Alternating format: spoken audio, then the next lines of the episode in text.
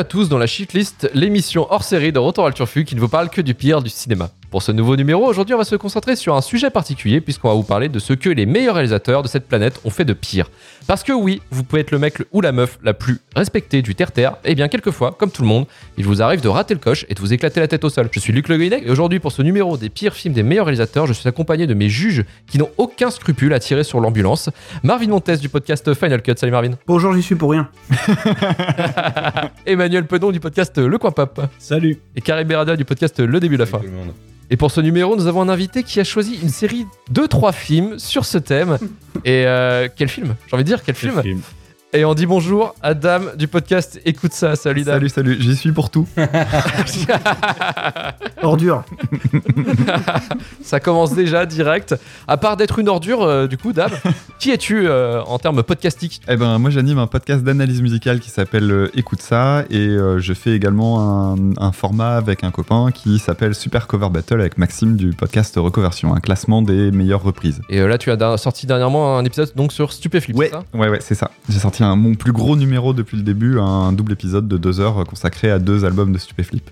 Ah, Ça va être plutôt cool. Ce soir, du coup, quelle est la liste que tu nous proposes Alors, justement j'ai précisé déjà parce que le titre, est, tout. le titre est un peu pompeux. Alors, les meilleurs, les meilleurs réalisateurs. Alors, Disons que j'ai choisi. justifie, Voilà. c'est pas bien. Non, non, j'ai choisi des réalisateurs. Alors, essaie, de trouver, essaie de trouver un autre titre. Alors. Un autre titre. Meilleur film des, ré- des réalisateurs que j'aime bien. Euh, en fait, non, c'est c'est des réalisateurs que j'aime beaucoup, euh, les trois. Et, euh, et qui, enfin, même qui ont été des réalisateurs j'ai beaucoup, beaucoup, beaucoup suivis. Et en fait, euh, ouais, j'ai choisi donc trois films qui, euh, bah, à certains, enfin, à plein d'endroits, me, me déplaisent fortement, vraiment très fortement. Alors, je, je sais qu'on sera pas d'accord. Disons que pour le titre, ce serait euh, trois films euh, que moi je déteste, mais bon, vous apparemment pas du tout. Ce bien, c'est que tu pensais euh, nous faire taper sur des films et on va te taper dessus à la place. Non, non, mais je préciserai pour chacun parce que c'est vrai qu'on pourra me dire oui, il y a pire, etc. Mais j'y reviendrai. C'est ce qu'on va te dire, Mais bien sûr. à chaque fois. Après, t'as l'avantage de commencer à chaque fois. Non, non, et puis, euh, il- il- enfin, je sais pas, c'est Luc qui m'a invité, alors du coup, je me dis, bon, bah, il y a de la mauvaise foi dans la mettre dans l'histoire, donc euh, voilà, tu vois. On va être d'accord. tiens, allez. Image Allez, gratos. Bonjour, je suis un connard. Allez, on va partir directement dans le bayou avec Lady Killers. This looks promising. Well, gentlemen, here you are. Let us make beautiful music. This is the riverboat, gambling den, cash cow. Gawain is our inside man. Damn Skippy. At the end of every shift, all the cash is moved down to the counting room. And where is the counting room? Underground. Ah, underground.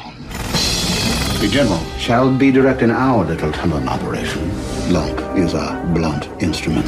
Goth Pancake will be doing demolition work. By all means, let us keep this to ourselves. Just thought I'd leave y'all with some cinnamon cookies. There'll be no more. Unfortunately, Ms. Munson has complicated the situation. I know how to decomplicate it. Lady Killers sorti en 2004, écrit et réalisé par les frères Cohen, qui est un remake du film Tueur de dames réalisé par Alexander McKendrick, sorti en 55. Le film nous raconte l'histoire du docteur Goldwave, Ixon Door 3, interprété par Tom Hanks, qui emménage comme locataire dans la cave d'une maison habitée par Madame Munson sous les traits de Irma P. Hall. Le professeur Door souhaite en réalité réaliser le casse du siècle en creusant un tunnel à partir de la cave de la maison jusqu'à un bateau accosté sur les berges du fleuve qui abrite un important casino. Entouré de complices qu'il présente comme ses musiciens, le professeur découvre bientôt que sa logeuse s'avère être bien plus curieuse qu'il ne l'avait cru. Dame, tu as décidé ce soir de... que c'était le, le pire film des frères Cohen. Et pourquoi ça? Bah, parce qu'il est pas bien. Enfin, c'est vrai.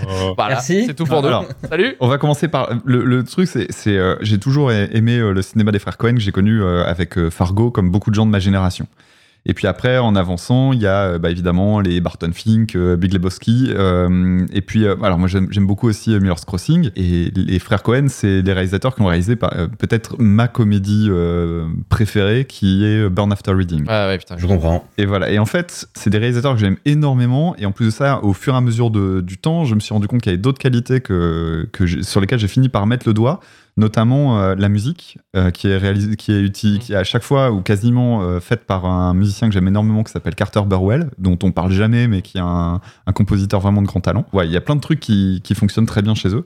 Et je me souvenais de Lady Killers que j'avais vu, bah, pareil au monde, sa sortie. Et en fait, j'avais jamais percuté que c'était un frère Cohen. avant de le voir popper dans plein de classements comme étant euh, le pire film des frères Cohen, etc. Et donc, à force, j'ai fini par retenir Ah oui, c'est vrai, c'est le film pas top euh, de, la, de la filmo. Donc, je re-regardé pour euh, essayer de, voir un petit peu. C'est vrai que c'est un, film que je trouve. euh, En fait, c'est cohérent que ce soit fait par les frères Cohen parce qu'on retrouve les abrutis. Donc, euh, la belle tripotée de trous de balles, euh, tous, tous plus cons les uns que les autres. Mais il y a un truc qui, fait que ça fonctionne pas. Alors, je pense que le premier truc, c'est le rythme. J'ai regardé le film, alors j'ai re-regardé le film parce que je le connaissais quand même assez bien.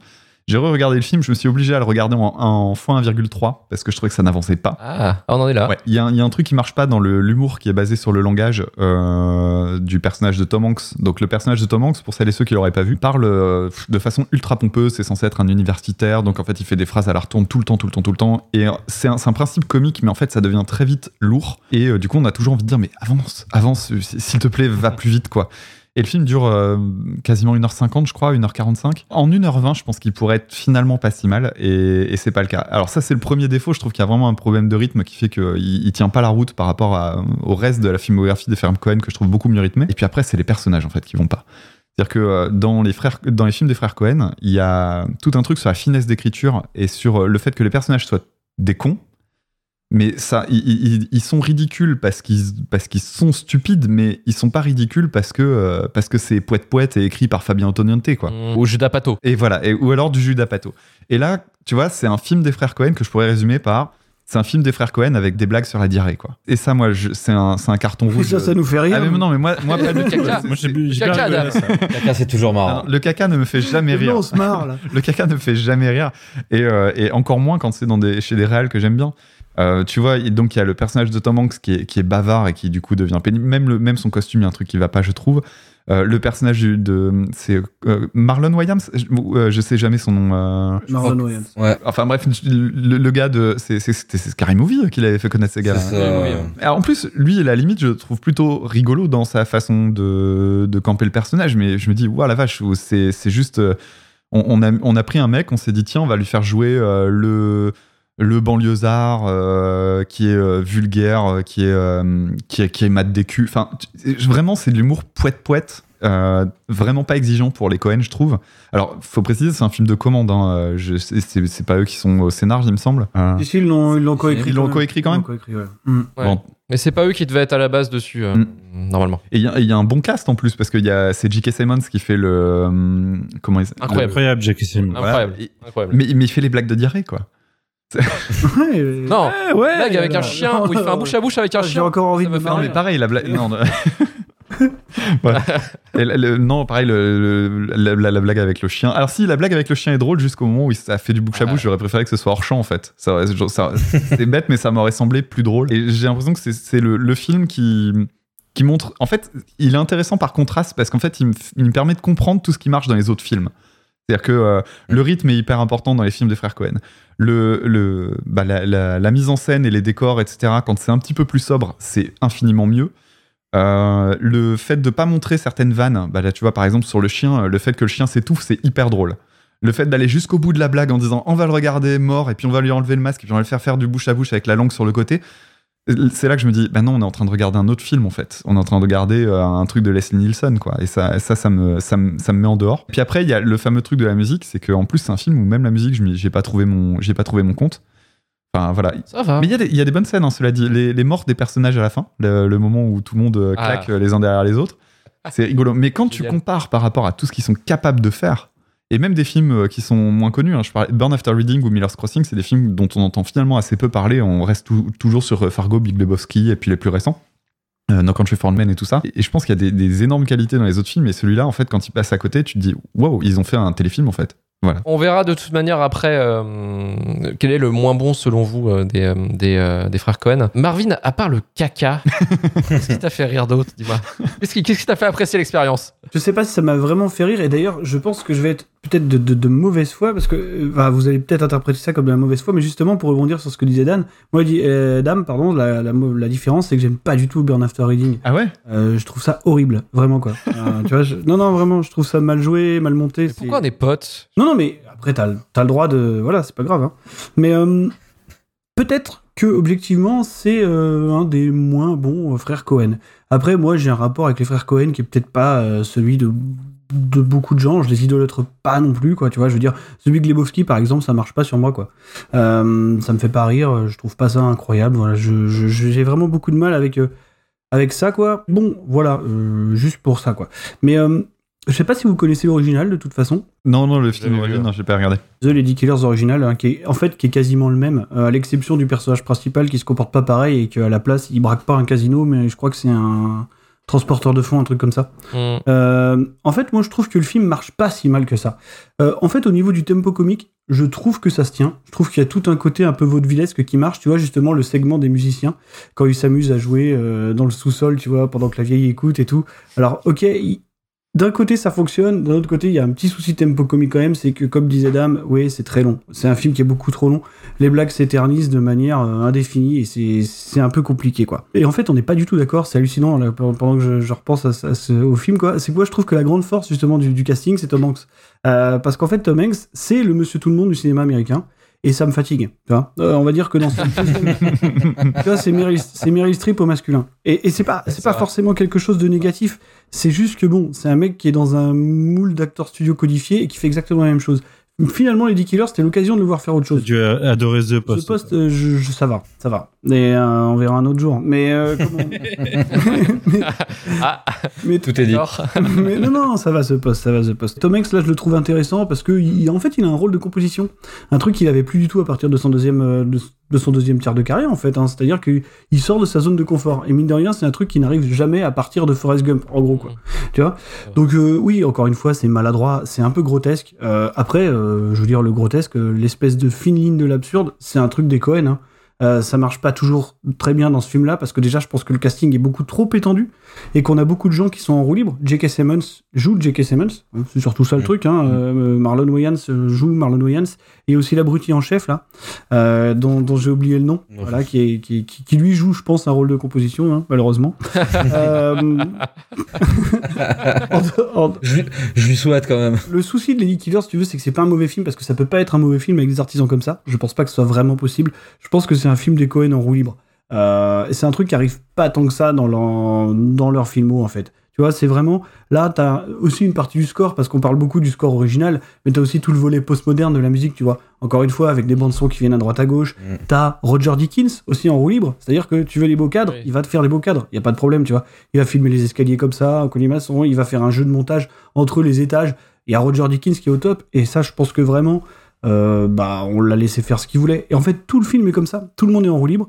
Roger Dickens fait du super boulot, t'as une bande son postmoderne euh, préexistante, et t'as euh, un casting qui fait à peu près ce qu'il veut, pour le meilleur et pour le pire. J'ai pas grand chose à dire de plus sur Lady Killers, parce que, en fait, c'est anodin comme truc. Et c'est ça qui, qui est Mm. emmerdant, tu vois, parce que quand tu penses aux frères Cohen, comme tu disais, Dame, tu penses à des trucs qui sont, je pense, des chefs-d'œuvre absolus, tu vois, No Country for All Men.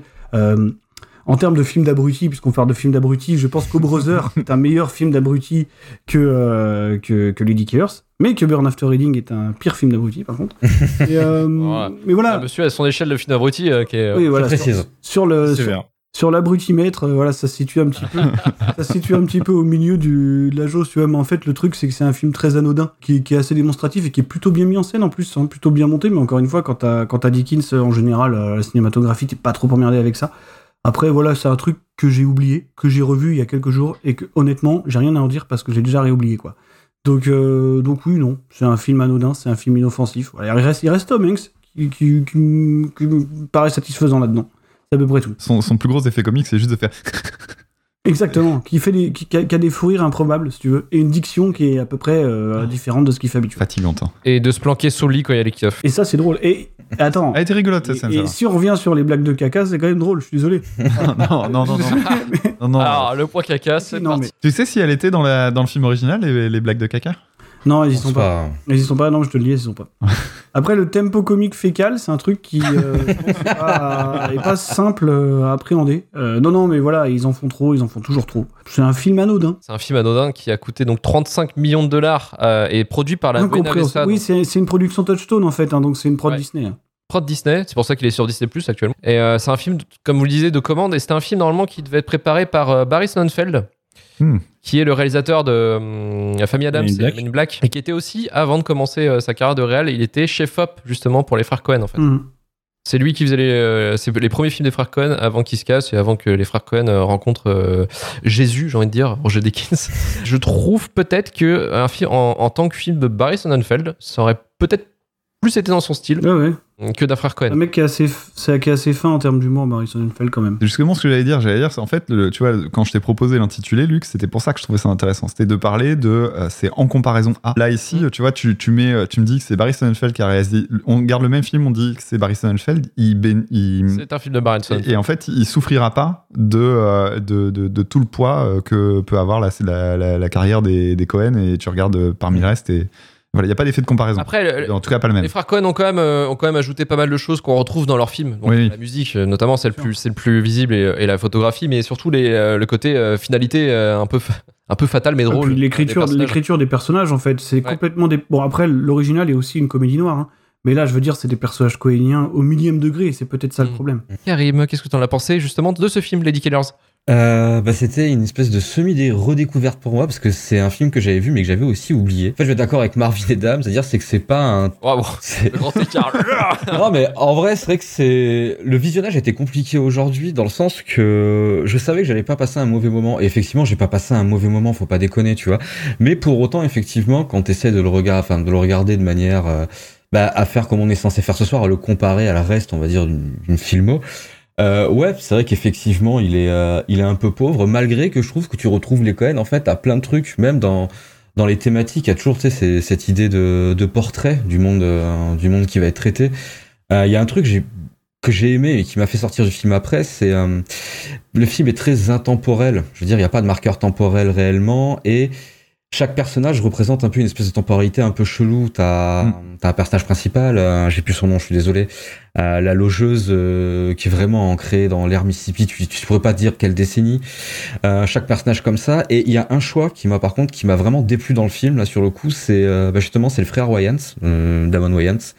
Déjà, lui, je l'aime pas parce que je, je l'aime pas spécialement. Et puis trop d'adolescence avec Scary Movie, donc ça m'a un peu perturbé. Et secondo, si chaque personnage t'apporte un peu une espèce de, pivot pour te repérer temporellement, pour te parler d'une époque, bah la sienne, je l'aime pas du tout. Mais alors pas du tout en fait. Et je trouve que ça, ça en devient un personnage qui est vraiment antipathique. Les autres sont désaxés, euh, ils sont ils sont cons, ils sont des fois parfois méchants, mais il y a un côté quand même cartoon, Looney Tunes quelque part tellement c'est absurde, tu vois. Donc ça reste sympa.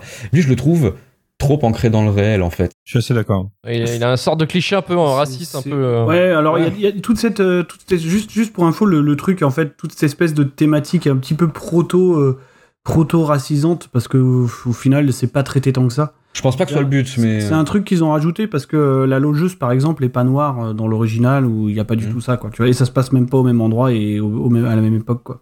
Mais c'était pertinent, tu vois, de justement de, de garder que l'ossature de base hein, de Lady Killers et de vouloir le remettre avec une espèce d'esthétisme qui leur est propre et qui est lié aussi à vouloir faire une espèce de portrait de la société, tu vois. Et c'était bien fait, sauf ce personnage-là. Et moi, je sais que ça en fait, ça m'a un peu pourri le film. Alors après, tranquille quand même, parce que c'est un film qui est, qui est très sympa. Et là où je veux vous rejoindre aussi, c'est par contre sur le problème de rythme. Le film est, euh, il a un début sympa, une fin, tu t'en souviens, le milieu, c'est très compliqué. C'est les scènes sont, en... mais moi, j'ai alors le film, je l'ai regardé ce matin, hein, et j'ai encore un peu de mal à me souvenir du milieu. et donc ouais, c'est un film qui fait mineur dans la filmo des des Cohen. Ça m'étonne pas d'apprendre que c'est un film un peu de commande, tu vois.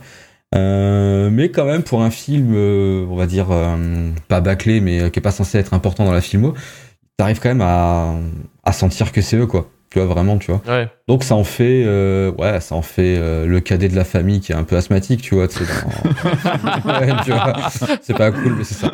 Mais Tout- dédicace à tous les asthmatiques de France. ouais, big up. hein, on en reparlera plus tard avec euh, Virginie Fira. Donc ouais, Lady Killers. Après voilà, euh, c'est, c'est de toute façon c'est quand même pour ce tous les films qu'on va faire ce soir, ouais, c'est que des films en comparaison de ce qu'on fait, euh, ce qu'on fait avant les réalisateurs, quoi. Donc ouais, c'est pas un mauvais film hein, en soi, mais euh, comme disait Marvin, c'est un film que j'ai déjà oublié et que, qui est un peu oubliable en fait. C'est un peu dommage. Ce qui n'arrive jamais quand on parle des Cohen d'habitude. Bah oui. pour, le, Exactement. pour le coup, on peut le, on peut le concéder, quoi. Mm, J'avoue. Manu pour finir. Bah écoutez, moi le film, je l'ai littéralement vu pour la première fois et fini euh, 20 minutes avant qu'on commence à enregistrer. hein. Euh, Il faut savoir en plus que je j'ai pas vu toute la filmo des frères Cohen, j'ai dû voir 5-6 de leurs films, je pense. Et je pense que le truc qu'il va falloir préciser sur ce podcast, euh, cette émission en particulier, c'est qu'on n'est pas dans les pires films, on est dans les moins bons films des réalisateurs. Si on part de ce postulat, je, je, je vais pouvoir être d'accord avec toi, Dame, sur ce sur ce film en l'occurrence. Euh, c'est clairement le moins bon de ceux que j'ai vu des Cohen. On discutera des deux autres tout à l'heure, je serais pas forcément d'accord. mais euh, mais en tout cas, euh, ouais, je vais vous rejoindre. En fait, il y a un problème de rythme. Je trouve que ça reste un bon film. Euh, les personnages, je les euh, je, je les trouve vraiment très bons. La logeuse, en l'occurrence, on parlait du fait Mm. que, euh, par exemple, ils échangeaient sa race par rapport au, au film original, mais en fait, c'est juste qu'ils l'ont transformé en personnage des, des, des frères Cohen, quoi Mhm. et euh, ça, ça lui donne un phrasé, un, un rythme, une présence assez exceptionnelle à l'écran. Euh, vra- vraiment, j'ai adoré le personnage. Et surtout qu'ils en euh, font le personnage euh, qui est Bah ouais, ouais. bien plus intelligente que, les, que- Ouais. que, que la bande de. Ouais, tout à fait. Ouais, ça devient un le personnage le plus important du film. Mm. Et, euh, et je suis d'accord avec toi, Marvin. Moi, j'adore euh, voir Tom Hanks faire un peu autre chose que le Tom Hanks qu'on connaît. Mhm. Et, euh, et j'étais assez agréablement surpris sur ce film. Et euh, J.K. Simons, j'adore. Et même euh, même le fait qu'il y ait la blague caca euh, trois quatre fois dans le film, c'est justifié par euh, le moment où il se fait tuer, qui fonctionne grâce à ça en fait. par Mhm. Oui. Et, et du coup, c'est c'est pas injustifié sur le long terme. Je, je trouve ça intéressant. Non, franchement, en fait, je pense que le principal défaut du film, en effet, c'est probablement leur moins bon. C'est aussi probablement une sorte de patchwork de trucs que j'ai vu partout, ce qui fait que je m'en souviendrai pas en tant que tel, quoi. Je m'en souviendrai pas en tant que œuvre en soi, je m'en souviendrai comme quelque chose que j'ai déjà vu un peu, un peu, un peu ailleurs. Que ce soit, euh, enfin, tout le monde qui se fait buter à la fin. Je veux dire, les 20 dernières minutes, elles sont un peu longues parce que, en fait, tu sais droit où ça va et comment ça va y aller. C'est un peu euh, c'est un peu répétitif du coup. Tu t'as un peu découvert de bon le, le mec qui se tire tout seul la, la balle dans la tête par exemple vois, j'ai un- peu kiffé. Mais euh, mais sinon euh, sinon ouais tu la, la trajectoire narrative tu l'as déjà. Donc ouais euh, c'est pas le plus intéressant mais j'irais pas dire que c'est un mauvais film. Je dirais que c'est un film euh, un film correct sans plus des frères Cohen Alors du coup, quel est pour vous finalement? Enfin, madame, on a compris c'était Lady Killers, mais euh, pour vous trois, c'est quoi le moins bon des, des frères Coen mais ça sera ça de ceux que j'ai vu moi aussi du coup. Ok. Ouais, pareil. Burn after reading. Donc- Non, non, vraiment. Ouais, on l'a bien entendu, donc c'était pas une connerie. Non, pas une connerie. Et je le mets dans la même case que Lady Killers, en fait. C'est pareil. Ok. Burn After Reading, moi, c'est, c'est, c'est un, un fou rire de cinéma. Donc, euh, Je comprends. C'est un des rares films où on était très peu nombreux dans la salle et il y a eu le, le même éclat de rire au même moment. euh, Pour celles et ceux qui connaissent le film, euh, la fameuse scène Bien du sûr. placard. Mm. Et c'est vraiment, c'est tellement inattendu, tout le monde a lâché à ce moment-là. D'ailleurs, RIP les frères Cohen, hein, puisque c'est fini. Hein.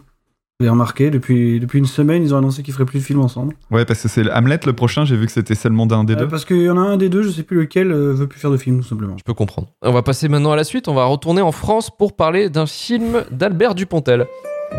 Il n'existe aucune trace de votre accouchement. Puis retrouver un enfant abandonné sous X depuis 30 ans, c'est très difficile. À ce point Oui, ça c'est normal. hein. Donner c'est donner, reprendre c'est voler.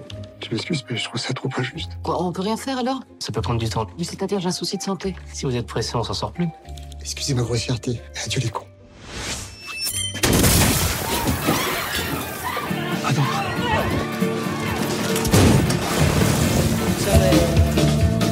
Bonjour, Je suis sustrapée. J'étais à l'agence de santé. Excusez-moi de vous dire ça, madame, mais on kidnappe pas les gens pour leur demander de l'aide pour un dossier. On leur tire pas non plus dessus quand ils sont au travail. C'est sur moi que je tirais. Ah bon Prévenez à l'intérieur. Est-ce qu'il peut récidiver J'aimerais vous dire que non. Et maintenant, il est en fuite, en rage. Madame, si je peux vous aider? C'est très gentil, mais je vois pas comment. Si je retrouve le dossier, vous m'aiderez? Waouh Waouh Quoi, waouh Il pose son arme et on va discuter tranquillement. Cinq pas Les mains derrière la tête C'est une méprise S'il vous plaît, docteur. Vous êtes médecin Oui, j'ai un petit garçon avec vous. On a eu un enfant ensemble. Madame Trappé, dans toutes les bruines à tempérament, elle cherche la vie, l'énergie du positif. Elle cherche surtout son gamin. Et là encore, c'est une quête d'amour.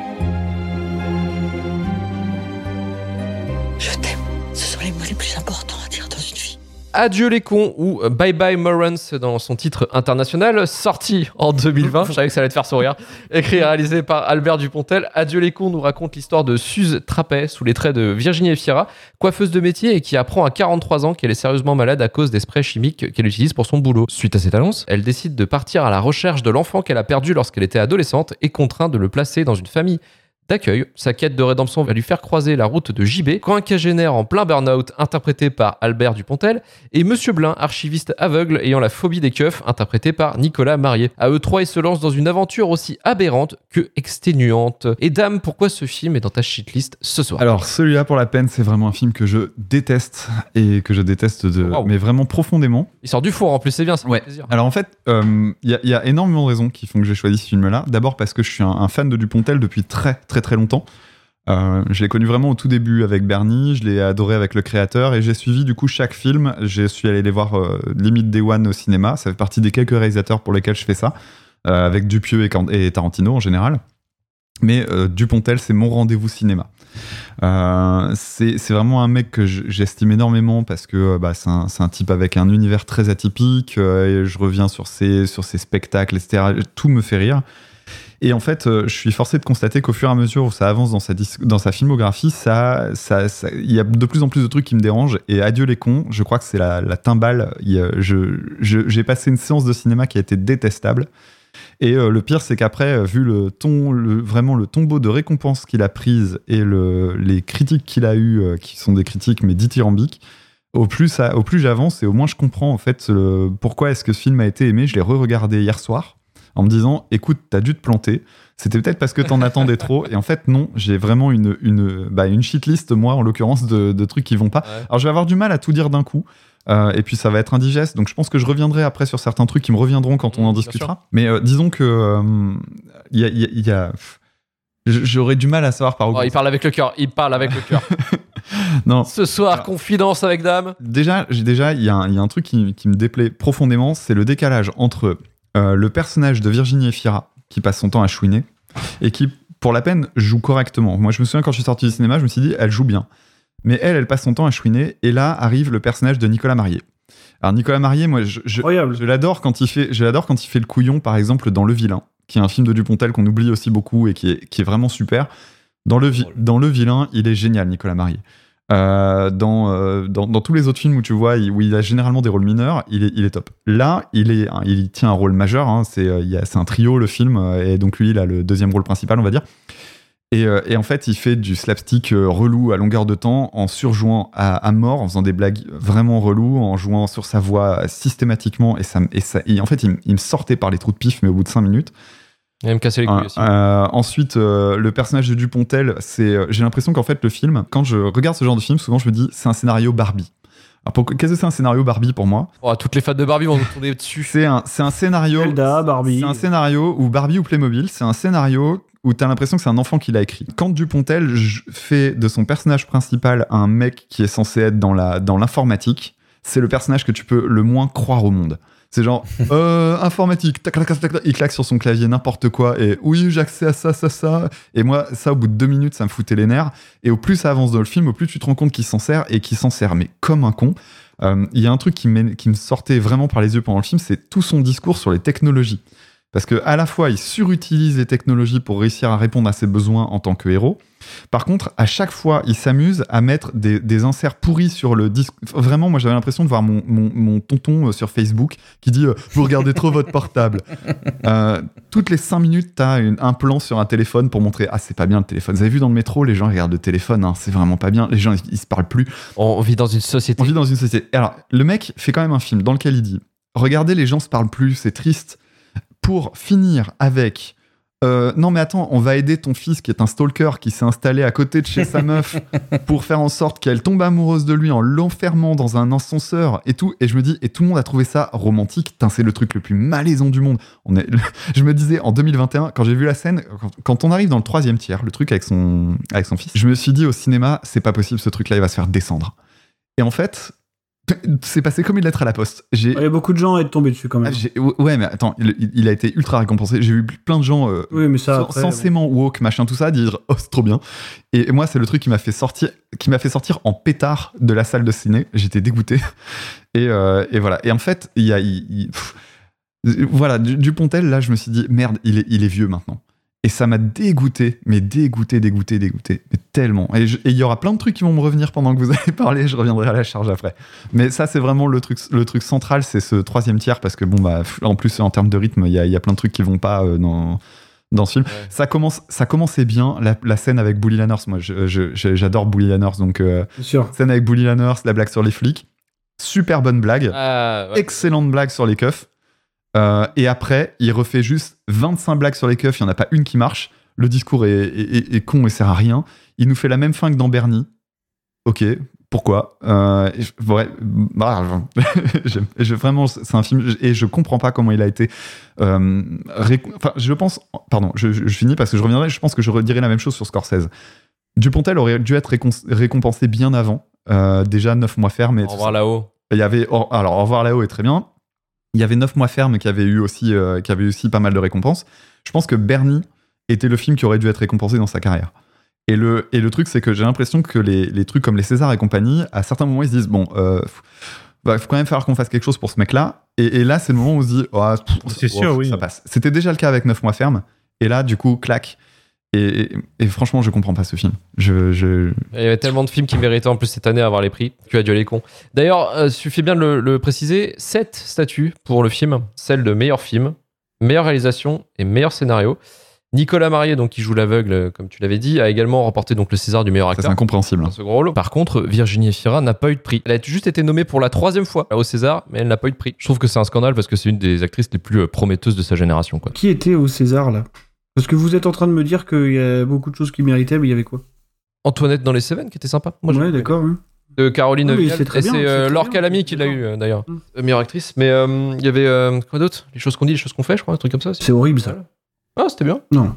Ah, non, c'était pas mal. Moi, Après, il a bénéficié de- du déconfinement. hein. Il y a eu un, un gros effet. Le film était Il est sorti deux fois en fait. Ouais, il est sorti, Il est sorti dans l'entre-deux. Moi, j'étais allé le voir à ce moment-là parce que c'était vraiment ah youpi, trop bien. En plus, ça a tombé pile poil et tout. Et là, il a, il a commencé à gagner euh, en à gagner en bouche à oreille tout ça. Après, il y a eu les récompenses et quand euh, et du coup, quand il y a eu le vrai déconfinement, euh, il a eu, il a dépassé le, le million d'entrées. Il a largement dépassé les- le million d'entrées. 1,7. euh, 1,7. Ouais. Mais ça, a quand même, je pense que ça a quand même une porte à défaut parce que c'était un peu le bordel au cinéma. Déjà, sa semaine d'exploitation, sa deuxième semaine d'exploitation, je crois, qu'il s'est fait baiser, où il y a eu le deuxième confinement. Et derrière, euh, les gens n'ont pas forcément suivi non plus d'aller au ciné, euh, forcément. Euh, je sais qu'il y a eu un gros boost d'une semaine à la sortie du, deuxième confinement, enfin du deuxième confinement.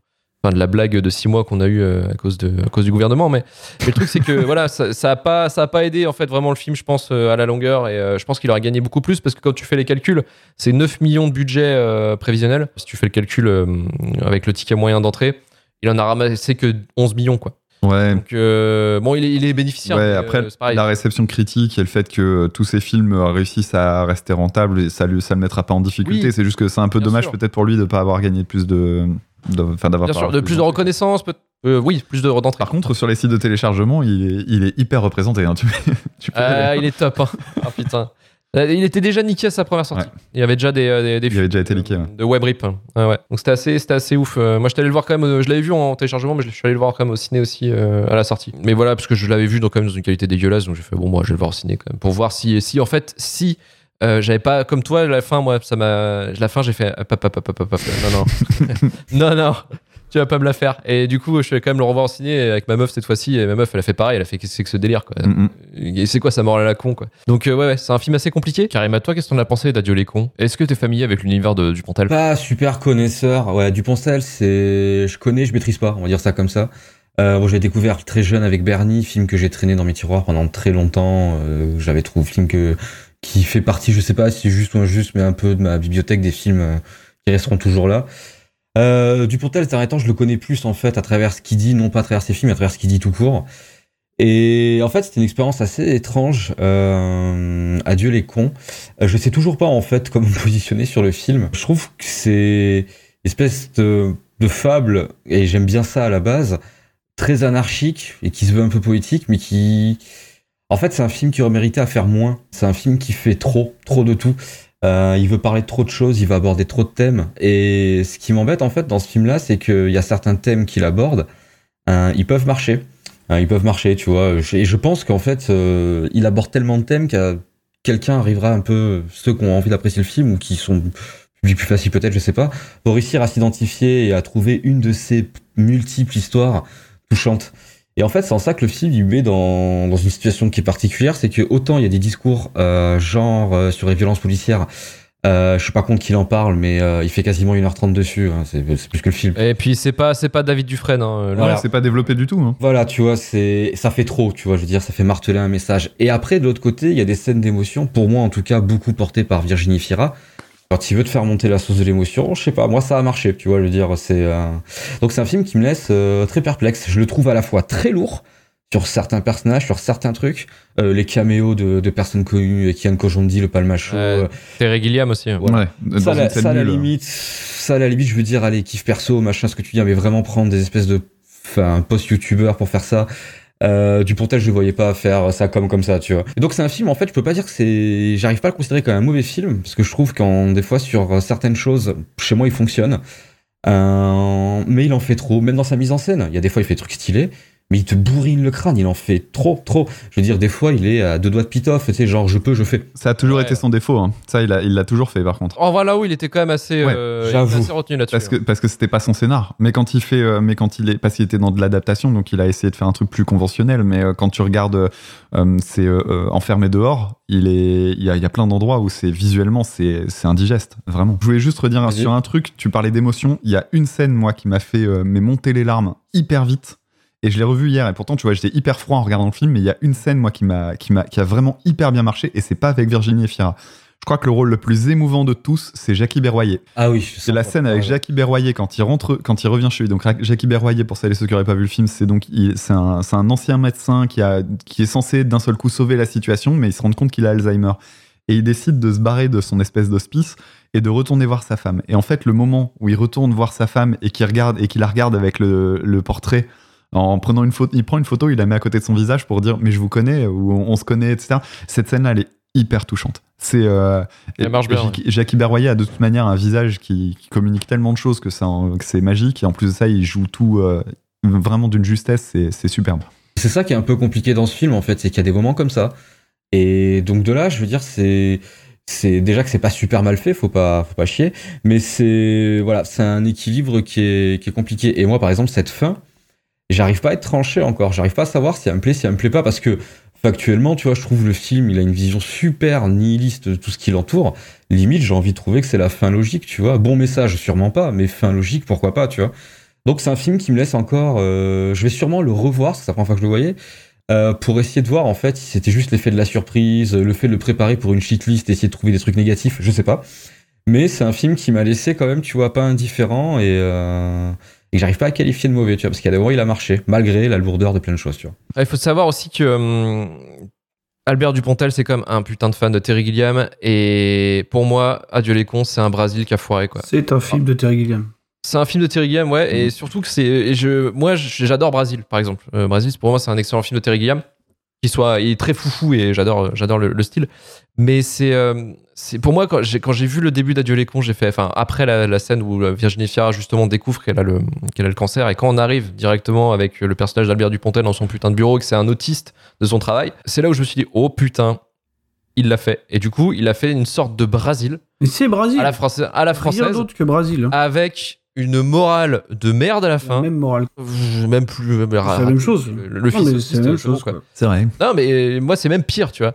Été outré, moi, quand j'ai vu ça. Je fais, mais c'est- fout de la gueule le qui, quoi. De toute manière, je me suis mis direct, c'est du Brésil. Et malheureusement, il se prend la, conf- la, la comparaison dans la gueule directement. Enfin, c'est pas un film qui est très. euh, qui est pas bon. Enfin, je trouve qu'on comprend pas, moi, le succès, en Mhm. fait, euh, du film en général. C'est autour de Manu. Manu, qu'est-ce que tu as pensé de- d'Adieu les cons Ouais, bah écoutez, vous m'emmerdez. Oui, bah oui, bah c'est le but. Bah, Parce qu'on met le doigt sur le des but. trucs que t'avais pas vu. Non, parce que vous, mais vous mettez le doigt sur des trucs que j'ai vus, mais qui me dérangent pas tant que ça. Alors qu'il y a des trucs qui me dérangent quand même pas mal dedans. Euh, en, moi, le- en, en l'occurrence, le côté stalker, il me, enfin, il me fait, enfin, je- j'ai trouvé ça abject direct, quoi. Oui. Je trouve que le message sur cette, toute cette partie-là, là, je trouve que c'est un message de vieux con, euh, incel, euh, le mec qui a mal vieilli. Euh, Ouais. à côté, vous mettez le doigt par contre sur des trucs que moi j'ai moi j'ai aimé en fait. Et euh, tu parlais tout à l'heure du côté hacker de- d'Albert Dupontel. Bah en fait, c'est le film est, est surréaliste. Il y a, il y a une part de Ouais, on, on, on est, comme le disait Karim, dans une fable surréaliste, et ça permet ce genre de choses. Ça, je trouve ça efficace, et en fait, ce qui fait que je suis pas un grand fan de cinéma français en général, c'est parce qu'on se permet pas ce genre, ce, genre de, choses en fait dans le cinéma français. Et du coup, je suis content de le voir. Et tu disais que c'était un film qui était écrit par un gamin, et en fait, je suis assez d'accord, c'est que c'est, enfin, c'est pas écrit par un gamin, pour moi, c'est écrit par un mec de, de 50 ans qui, a sa vision cynique du monde et qui préférerait être un gamin probablement. Et quant à la fin euh, nihiliste, bah moi, elle m'a plutôt touché parce que j'ai tendance à, dans des réflexions euh, nihilistes ces derniers temps. Euh, et, et franchement, je, franchement, je me suis pas mal retrouvé euh, dans, dans les deux personnages. Je trouve que Virginie Efira est assez impeccable. Moi, c'est principalement sa storyline qui m'a touché. Mais Albert Dupontel, je le trouve toujours efficace en fait. Je, je le trouve très fort dans tout ce qu'il fait. Et, euh, et malgré les défauts euh, que je reconnais au film, je trouve que le film est très efficace et qu'il m'emporte et euh, et que euh, il est bien rythmé, il change. euh, Enfin, on, on- on passe d'un d'un lieu à l'autre et d'un d'un nouveau personnage à un nouveau personnage euh, de façon hyper organique. Et euh, oui, euh, c'est. euh, Tu sais que c'est artificiellement écrit, mais ça marche bien en fait. Moi, je suis emporté par le flow. En plus, il dure quoi 1h27 général. Ouais, c'est court. Ouais, il est assez rapide. ouais. Ça, Ouais, ouais. Il n'y a pas le temps de s'ennuyer et franchement, euh, je suis d'accord que à cause de à cause de la scène de euh, ascenseur stalker, euh, bonjour, j'habite à côté de chez toi, mais je veux pas te parler. Euh, ça en fait, ça fera que ça sera son moins bon à Dupontel pour moi aussi. Euh, c'est pour ça que je disais que tu m'emmerdes, parce qu'au final, tu proposes des films sur lesquels t'as raison quand même. Mais, euh, comme enfin jusque là en tout cas. Mais euh, mais ouais c'est je trouve que c'est quand même un bon film. J'ai vraiment j'ai vraiment bien aimé quoi. Et le dernier film français que j'ai vu au cinéma avant ça c'est Au revoir là-haut en fait. Et Au revoir là-haut c'était c'était une une pure claque à l'époque. Euh, franchement j'ai un des meilleurs films de cette Ouais, moi, je l'ai revu il y a pas longtemps. Je l'ai vu deux trois fois. Euh, au revoir là-haut, et je trouve que je trouve que c'est vraiment peut-être un de son meilleurs films euh, pour moi en tout cas. J'avais beaucoup apprécié aussi la photo. C'est euh, Alexis euh, Kavri- Kavirchin qui s'en occupe. Et il avait bossé sur un autre film que j'avais adoré aussi, euh, qui était sorti il y a 2-3 ans. C'était Chanson douce. C'était avec euh, Leila Bakhti et Karine Viard. Et c'était réalisé par euh, Lucie Borlotto, je crois, de tête. C'est un film qui était très froid à niveau de la photo. Mais qui était, euh, qui, était, qui était un très bon film. Et euh, là, on le retrouve euh, l'affaire de vraiment beaucoup de couleurs. Il y a beaucoup de couleurs très, très douces, en fait, qui, accompagnent ce côté délire de, de fable et de la mise en scène aussi, qui est très portée sur, sur l'amour, autant vraiment au premier degré. C'est assez intéressant. Marvin, pour finir, est-ce que tu as quelques mots sur peut-être Adieu les cons? Ouais, bien sûr. En fait, moi, j'ai beaucoup aimé Adieu les cons. J'ai un rapport un peu ambivalent, pareil, avec Dupontel. Hein. Je suis pas, je suis pas du tout un, un adorateur de Dupontel, même si je reconnais quand même des qualités de metteur en scène. Disons qu'en France, il a pas tant que ça d'équivalent, en fait, Mm. euh, dans le film de genre. Alors, c'est un gros mot, faut pas dire ça, mais voilà. Euh, en fait, tu vois, par exemple, Bernie, j'aime pas trop. euh, tout, on va dire que sa période euh, absurde, un peu engagée, c'est quelque chose qui me parle pas énormément. Je l'aime bien quand il fait du, du merveilleux, en fait, tu vois. Par exemple, Au revoir là-haut, je trouve ça fabuleux, quoi. Vraiment, c'est un de mes films préférés d'il y a, je sais plus, de 3 Euh, peut-être un peu plus, où vraiment il prend un film historique, une espèce de fresque, euh, pour en faire un truc absolument merveilleux au travers de la direction artistique. Et quand il fait, ça, je trouve qu'il est vraiment, il est vraiment super fort. Mais oui, en fait, ce qu'il faut dire, c'est que je pense qu'il en arrive à un point. Dupontel, de toute façon, c'est devenu presque un monstre sacré du cinéma français, quand même, mine de rien, hein, même si c'est vrai qu'on essaie toujours de lui coller une espèce d'image de marginal.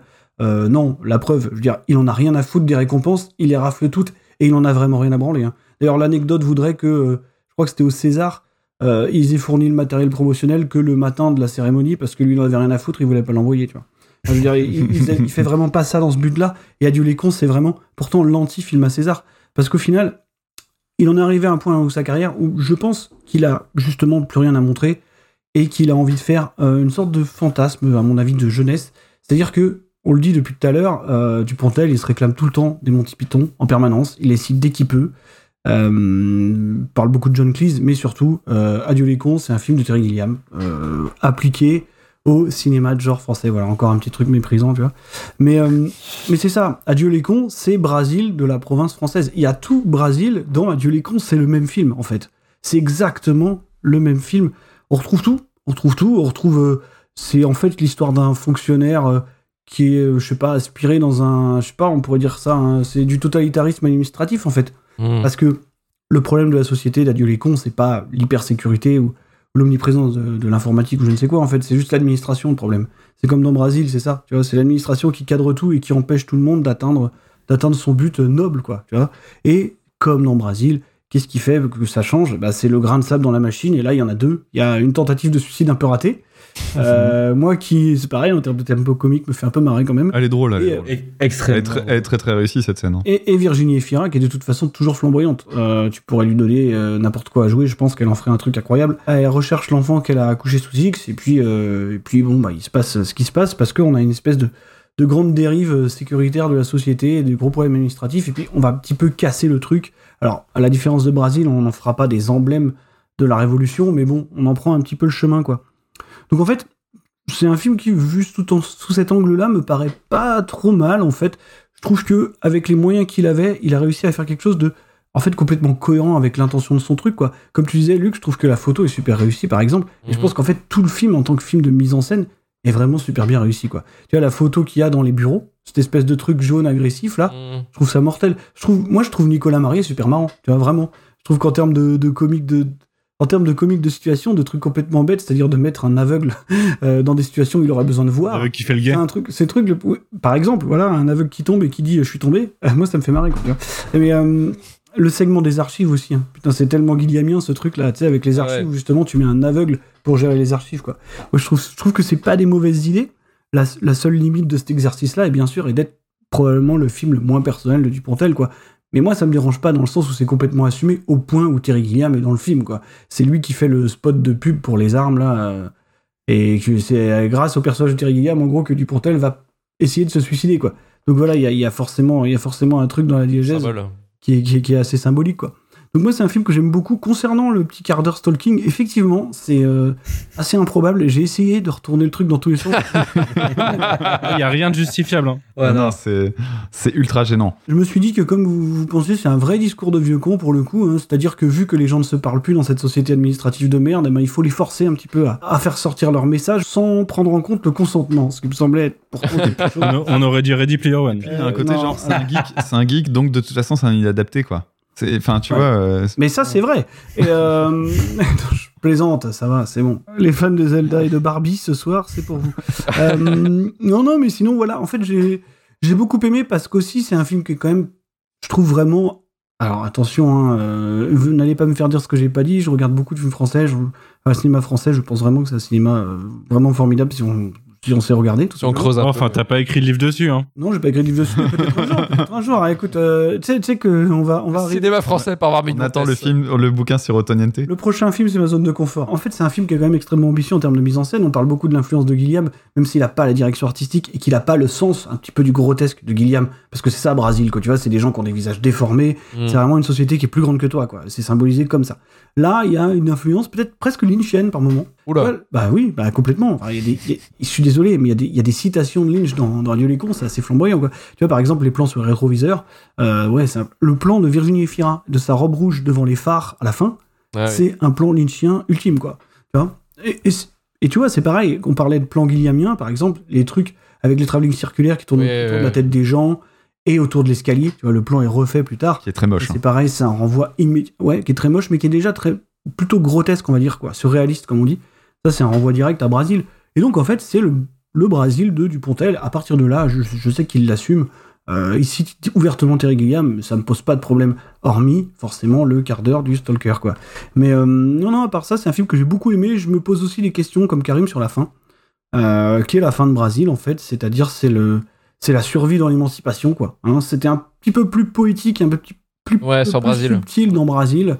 Euh, là, c'est vraiment un fondu au noir et voilà, on s'arrête là. Et puis c'est un gunfight. Enfin, c'est un gunfight. Non, c'est euh, on abandonne, euh, on se tire dessus, Il quoi. absolument- truc qui marche pas. Par flic. C'est absolument cohérent avec le reste en fait du script. hein. Je veux dire, euh, Ouais, il n'y a pas d'autre issue possible à cette parce que c'est en fait c'est une fuite en avant. C'est quasi un film à sketch avec des étapes et, et- et c'est le c'est la conclusion euh, c'est la conclusion finale quoi. Vas-y, dame. Bah, pour moi, il y a un truc qui marche pas en fait avec la fin, c'est que euh, pendant tout le film, je les ai jamais sentis en danger.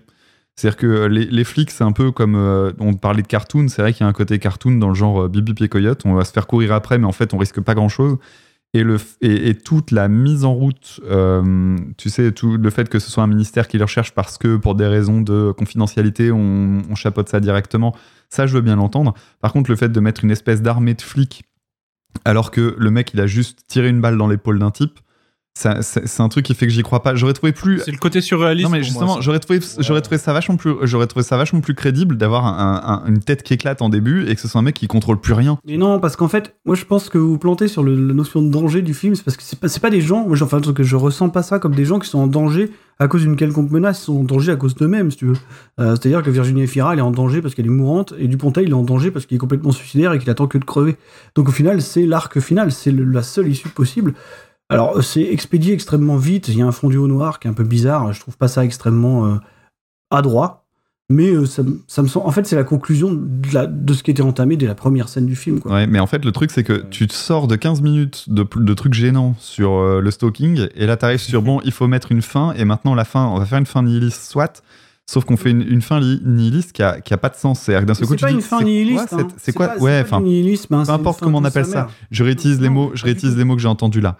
Mais, euh, le- mais le, le truc, c'est que quand tu arrives sur la fin avec les, avec les flics qui leur tirent dessus, moi je me dis juste, mais c'est plus le même film en fait là. Et, et- et c'est juste, ça marche pas. Puis adieu les cons, tu sais. Ouais, Adieu les le adieu les cons. Justement, Ouais, le fait, adieu les cons, ça fait c'est vraiment et la phrase Facebook. Moi, vraiment, c'est vraiment Oui. c'est ça. hein. Je le vois vraiment comme ça. C'est la phrase tonton Gérard sur Facebook. Je hein. Moi, je, moi, je sais que je suis pas un con. Hein. Je pense vraiment qu'il faut faire la nuance parce qu'on pourrait l'assumer, l'assimiler un petit peu rapidement à du nihilisme, mais c'est pas ça du tout. Hein. C'est vraiment, euh, c'est vraiment une fin extrêmement positive hein, finalement. C'est un truc un peu doux amer. C'est des gens qui veulent crever quoi. En fait, Ouais, ouais. Dieu les cons, ça veut dire ça. C'est bête, c'est bête. On dirait, ouais, on dirait un post du groupe Facebook de ta ville si tu veux. Mais non, mais c'est ça, tu vois. Non, mais c'est trop ça. parce qu'il y a des touristes sur la plage les goélands ils font chier. Mais en vrai, c'est ça. C'est-à-dire que c'est adieu, adieu les cons. Euh, voilà, oui, ok, tu veux partir de cette société de merde. Alors on vit dans une société, j'arrête les taux, tout ça. Et, et c'est comme c'est comme ça que ça se termine, quoi. Tu finis par y arriver dans un espèce d'acte délibéré euh, parce que c'est ce que tu veux depuis le début. En fait, disons que t'as as fini, tu vois, ta quête intérieure. euh, t'as as laissé tout ce que t'avais à laisser. Et puis, bah, il faut terminer ça. Et non, mais c'est ce que le film te raconte. Sauf que pour lui, la société de merde, c'est juste les gens devant leur téléphone, quoi. Et je me dis putain, si c'est ça ça critiquer, merde, mon gars, non. putain, c'est non, triste. hein. Non, quand même, ça va plus loin que ça, quand même. Ça, je suis d'accord avec le fait que c'est pas que euh, les gens devant leur téléphone, c'est en fait là où je trouve la fin vraiment euh, tu peux la prendre très mal mais dans le sens que c'est le seul moyen de t'en sortir de ça, c'est l'abandon en fait. Et clairement tout le film te montre en fait que tu toi en tant qu'humain à ta place, tu te bats contre des moulins, tu voilà, t'es ton Don Quichotte, tu vois. Et je trouve en fait moi c'est encore. hein. oui, alors, je trouve ça pertinent, mais je trouve que pour moi, en fait, ce que je- ce qu'il essaie de me faire passer comme message, en tout cas, ce que je comprends moi en sous-lecture, c'est euh, tu pourras faire ce que tu veux, tu perdras toujours, en fait. Et je trouve ça, euh, alors probablement vrai, euh, ça c'est pas, on peut pas lui retirer ça, mais très très dur, cohérent avec tout le film. Mais je vois pas de, de douceur, je vois de l'abandon. Moi, j'ai quand j'ai fini le film, c'était en mode, alors je vais pas dire que je me tirais une balle, mais c'est euh, en fait ouais. Et si la solution c'était d'arrêter de se battre, en fait, parce que quoi que tu fasses, euh, quoi que t'essayes, même si t'as tes deux journées de super-héros où t'arrives à faire des trucs qui sont extraordinaires pour ta vie, la vie de quelqu'un, la seule solution, ça sera d'abandonner, en fait, quoi. Et donc, c'est pertinent avec le début du film où justement, c'est, en tout cas, pour Dupontel, quelqu'un qui abandonne. Je trouve ça vraiment très amer, en fait. Très, très amer. Juste, Non, en mais fait, très je, amer, je- tu vois. je vois juste, en fait, je vois pour finir le, il y, a- il y a quand même un progrès, tu vois. C'est-à-dire qu'au début du film, t'as des gens qui allaient mourir sans rien laisser, et finalement, t'as un personnage qui va mourir en ayant, en gros, retrouvé, euh, retrouvé l'être qu'elle avait abandonné. Et le deuxième, parce que ça, c'est vrai que c'est un petit peu éludé assez rapidement, c'est que Dupontel finalement va mourir en ayant réussi une fois dans Ouais, sa vie à avouer ses sentiments à quelqu'un, même si pour le coup elle l'entend pas, ce qui encore une fois est assez amer. Euh, mais, euh, mais voilà, en fait c'est ça. Et c'est qu'au final, tu t'as t'as plus ta place ici, donc tu pars, mais tu pars en laissant quelque chose. C'est Mm. pour ça que je trouve que c'est plus une élévation qu'un espèce de truc. Ça se tient, ça se tient. En, en tout cas, j'aime beaucoup le film, en fait. Je, je- c'est- loin d'être un Dupontel euh, mineur pour moi. Enfin, vraiment. Après, encore une fois, c'est mon point de vue de je suis pas un adorateur du Dupontel, donc pour le coup, c'est pas, pas beaucoup d'estime pour Bernie. euh, des Et ben moi je le déteste. Tu te trompes Mais comme toi tu te trompes avec Burn After Reading, tu veux te battre. Non, Je me trompe pas. Ça va dire encore plus longtemps pour le troisième film. ça. Ouais, ah ouais, c'est- Oh, voilà, euh, on est sur l'apéro là. Plus qu'une heure de podcast. Avant de finir sur, euh, sur Adieu les cons, quel est pour vous du coup le moins bon euh, des Albert Dupontel? Marvin, Moi, je pense que c'est enfermé dehors. Bastien. Manu, Je vais redonner euh, raison à Dame du coup. Adieu les cons. Alors que j'aime le film. C'est son moins bon. Ouais, ouais. Euh, je suis pas assez connaisseur pour prendre, euh, pour faire un choix, en fait, là, sur le coup. Donc, euh... Joker. ouais, Joker pour celui-là. Ok, ça marche. J'allais dire, j'arrête les tout ou le. On va finir sur Adieu les cons et on va passer directement à Boston pour parler peut-être d'un chef-d'œuvre, mais malheureusement, Il est dans la shitlist. Quand j'avais ton âge, on nous disait qu'on pouvait devenir flic ou truand. Mais quand t'as un flingue chargé pointé sur toi, c'est quoi la différence? Ici, on n'est pas la police régulière. On est la police d'État. On est une unité d'élite. L'homme que nous voulons, Frank Costello. Vous serez pas payé comme un flic régulier, il y a un bonus de prévu. Quelles sont les instructions Vous ne devrez jamais connaître l'identité de nos sous-marins. Vous avez des gens planqués chez Costello actuellement Peut-être bien que oui. Vous savez qui je suis. Peut-être maintenant. Permettez à mon associé de vous fouiller. C'était rapide. Tu crois qu'ils l'ont déjà tué? J'ai dans l'idée que toi et moi, on va bien s'entendre. Nous sommes tous convaincus que Costello a au minimum une taupe à lui parmi nos enquêteurs. Dans mon boulot, il y a certains trucs dont je peux pas te parler. Je pense que toi, t'es un nid à embrouille. T'as encore rien vu. T'as intérêt à t'organiser vite fait. La dernière fois que je me suis rencardé, je t'ai filé un tuyau et t'es pas en tôle. Les Infiltrés aux The Departed en VO, sorti en 2006, réalisé par Martin Scorsese et écrit par William Monahan, basé sur le film hongkongais Infernal Affairs. Les Infiltrés nous plongent à Boston au cours d'une lutte entre la police et la pègre irlandaise afin d'arrêter le parrain Frank Costello, interprété par Jack Nicholson. La police envoie un agent double novice, Billy Costigan, sous les traits de Leonardo DiCaprio, pour infiltrer son gang. Malheureusement, le gang de Costello décide de leur côté d'envoyer aussi un rat dans la police, Colin Sullivan, interprété par Matt Damon, afin de protéger Costello, et s'ensuit un énorme jeu de pistes entre les deux pour savoir qui est le traître dans chacun des deux côtés. Et pourtant, ce soir, ce magnifique film oscarisé est malheureusement notre shitlist. Dame, je te pose la question. Alors, parce que c'est le film qui m'a fait arrêter de suivre la carrière de Scorsese. Euh, D'accord, au revoir, merci, salut dame, allez, à la semaine prochaine. mais Salut. quelle erreur Écoute, Mais je voulais, je voulais justement, le dire en quelle une erreur phrase. J'ai voilà, j'ai résumé. Alors en fait, faut comme comme je disais depuis tout à l'heure, c'est toujours pour euh, faut que je recontextualise sans cesse. Le le Scorsese, au moment où le film sort, j'ai c'était peut-être mon réalisateur préféré à cette période-là. Euh, tu vois, c'est 2000 c'est 2006, 2007. Euh, 2006. 2006. 2006 aux États-Unis, 2007 chez nous, quoi, à peu près. Donc tu vois, 2006, moi j'avais 20 ans, et tu vois, mon, ma cinéphilie, en gros, euh, vraiment euh, compulsive, euh, en mode deux films par jour, machin, tout ça, c'était entre, mes 16 et, entre mes 16 et 20 ans. Donc les, les films de Scorsese, très vite, sont devenus des films que j'ai vus des dizaines de fois. Et donc, bah, moi, j'ado- j'adorais Taxi Driver, Les Affranchis, Casino, Casino surtout, vraiment par-dessus tout. Euh, J'avais apprécié Gangs of New York, même si je commençais à voir que ça, ça allait ailleurs un petit peu, mais euh, bon, j'aimais bien celui-là. Les... Puis j'aime même certains, j'avais même certains films que je trouvais assez bizarres, euh, comme Les Nerfs à vif, mais j'arrivais toujours à y trouver quelque chose. Et en fait, pas de bol pour, euh, pour Scorsese, à ce moment-là, en fait, au tout début des années 2000, euh, c'est aussi la période où, euh, grâce à un certain logiciel que vous avez dû connaître, Emule, j'ai découvert une grande partie de ma cinéphilie et euh, bah, beaucoup de films asiatiques en fait. Donc euh, c'était la période où je me suis, alors j'en ai renoté quelques-uns pour pas les oublier, mais euh, ça avait commencé, c'était euh, Audition Ichi the Killer, Old Boy, Battle Royale, Élection de Jonito et, et Infernal Affairs. Et là en fait le truc c'est que je vais être faut, faut bien prendre conscience que je juge moins Les Infiltrés comme le film de Scorsese que comme le remake de Infernal Affairs de Scorse- euh, par Scorsese. Et en fait, il, il réussit, il rate sur, euh, sur les deux tableaux pour moi. C'est-à-dire que c'est pour moi pas un bon Scorsese et c'est pour moi pas du tout un bon remake, c'est même un très mauvais remake. euh, parce qu'il passe à côté de plein de sujets. Alors j'ai une grosse chier de liste de, de, de trucs à dire. Je vais sortir tout ce que je veux parce que de toute façon après je vais me faire, je vais me faire saquer. Sors tout ce que t'as, dame. Mais je vais-. Et pareil, s'il faut, je reviendrai dessus. Le premier truc que j'ai noté, c'est le casting. Parce que, en fait, le, le casting, c'est un, cal- c'est un casting euh, all-star. Et en fait, il y a, y y plusieurs trucs qui me dérangent. Alors, par exemple, le, le personnage campé par euh, DiCaprio, c'est Tony Long au départ. Il y a, il y a quelque chose qui marche pas euh, dans, dans son personnage. Alors, d'abord, il passe son, temps- son film à chougner, mais c'est déjà un peu le cas de, dans Infernal Affairs. Sauf que Ouais, ouais. dans Infernal Affairs, la grande particularité, c'est qu'on croit au fait que le personnage qui, euh, qui, qui donc, euh, bah, Tony Leung, en fait, euh, il est en souffrance dans son rôle d'infiltré parce qu'il doit se confronter au fait d'avoir voulu faire policier et de se retrouver euh, obligé d'être dans le camp du mal et donc du coup d'avoir une vie de truand et il en souffre. Et il n'espère qu'une chose, s'en sortir. Le fait que euh, dans le film on donne un background de euh, moi je viens d'une famille euh, de bandits machin tout ça mais j'aimerais bien faire policier tout ça. En fait, à aucun moment on a l'impression que le mec souffre véritablement d'être dans dans cette situation là. en plus de ça, à part tirer une balle dans un genou. Enfin, moi, il y avait ce truc-là qui marchait pas. Mais en fait, ça, je le retrouve dans les d'autres personnages et pour d'autres, c'est beaucoup plus emmerdant. Euh, le, le personnage qui est euh, fait par euh, Matt Damon, eh ben c'est. vous avez la ref Donc Matt Damon, en fait, il est, c'est, c'est Andy euh, dans, dans la version originale.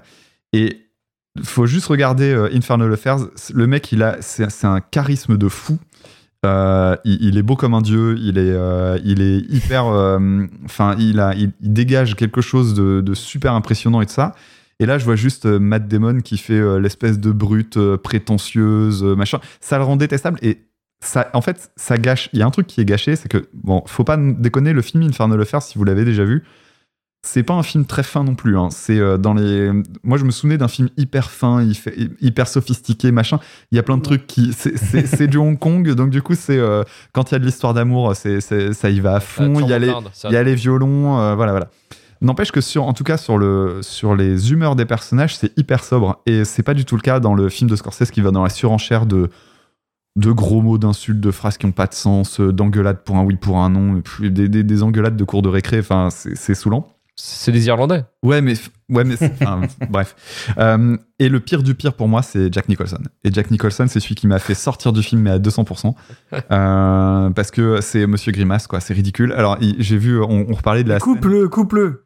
Ah, alors, si il est vous où le bouton? Il est où le bouton? Si vous me dites, coupe si le vous me bouton, dites là. que, le, que, le, que la, la scène où il fait le, le rat ou la souris là, en faisant.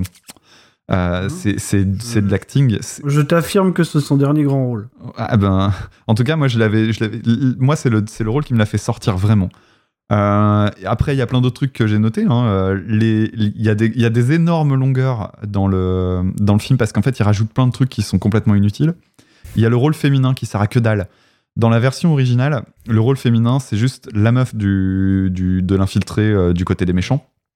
Et en fait, son rôle, il est super bien parce que c'est celui qui apporte la normalité. C'est celui qui, justement permet de raccrocher le, tout ça au réel.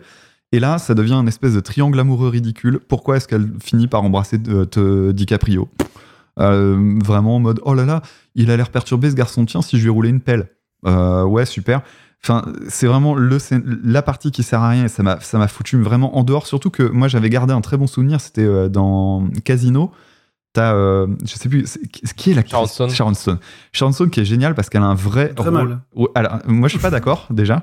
Et, euh, Elle fait Catwoman. et son, et son rôle, il est hyper intéressant dans Casino. Il y a, il y a vraiment un rôle intéressant sur, euh, de, de- de- de développement du personnage féminin. Et là, c'est juste un faire-valoir de merde parce qu'il fallait mettre une meuf dans le film. Et je trouve que c'est plus intéressant, à la limite, euh, les, les vieux films de Scorsese où il n'y a pas de femme, parce qu'au moins, quand il n'y a pas de femme, il fait pas de conneries avec. C'est très bien. Il y a des gaps dans le scénario aussi, des trucs qui m'ont fait chier. Euh, le fait d'avoir euh, le personnage euh, qui est joué par Anthony Wong. Alors pareil, hein, le, le casting euh, de- du, du film original il est ouf, mais le, le personnage de Anthony Wong est découpé en deux personnages. Donc il y a Charlie Sheen, que lui j'ai beaucoup aimé pour la peine, et euh, c'est Mark Wahlberg, c'est ça le C'est deuxième Martin Sheen, par contre. Ouais. Et Mar- William. C'est Martin Sheen. Martin Sheen. Martin Sheen, pardon, pas Charlie Sheen, ouais, le mec il d'Hot a, Shots. il a d'autres problèmes. Donc euh, Martin, Martin Sheen que j'ai trouvé vraiment super. Et, euh, et, et Mark Wahlberg euh, qui... Je vais y revenir. La sortie du personnage... Donc désolé pour le spoil, hein, mais la, la- la sortie du personnage de Martin Sheen, ça, ça se passe dans un building désaffecté. Et le mec il fait genre oui je suis au téléphone. Ce qui fonctionnait bien dans la version originale, c'est que c'était un building de bureau. Donc il, il faisait comme s'il passait un coup de fil et il baissait la tête en regardant des prospectus, euh, genre ouais je fais ma liste de courses. Et là en fait je me dis ils vont pas refaire la même blague quand même. Et en fait si. Et je me dis mais moi je, je regarde, j'y crois pas une seconde. Pourtant il y a des bonnes idées dans le film de Scorsese, le- notamment le fait de pas avoir repris. Il a, il a mis un, il fait un petit truc genre euh, il, il met le, le coup du plâtre. Alors dans la version originale le plâtre sert à cacher le fait que le mec fait du morse. En fait, c'est ce qu'on croit, mais en fait, Euh, oui. et, et en fait, le, le truc, c'est que du coup, quand tu connais le film, tu dis ah, ils ont refait le truc du morse et tout.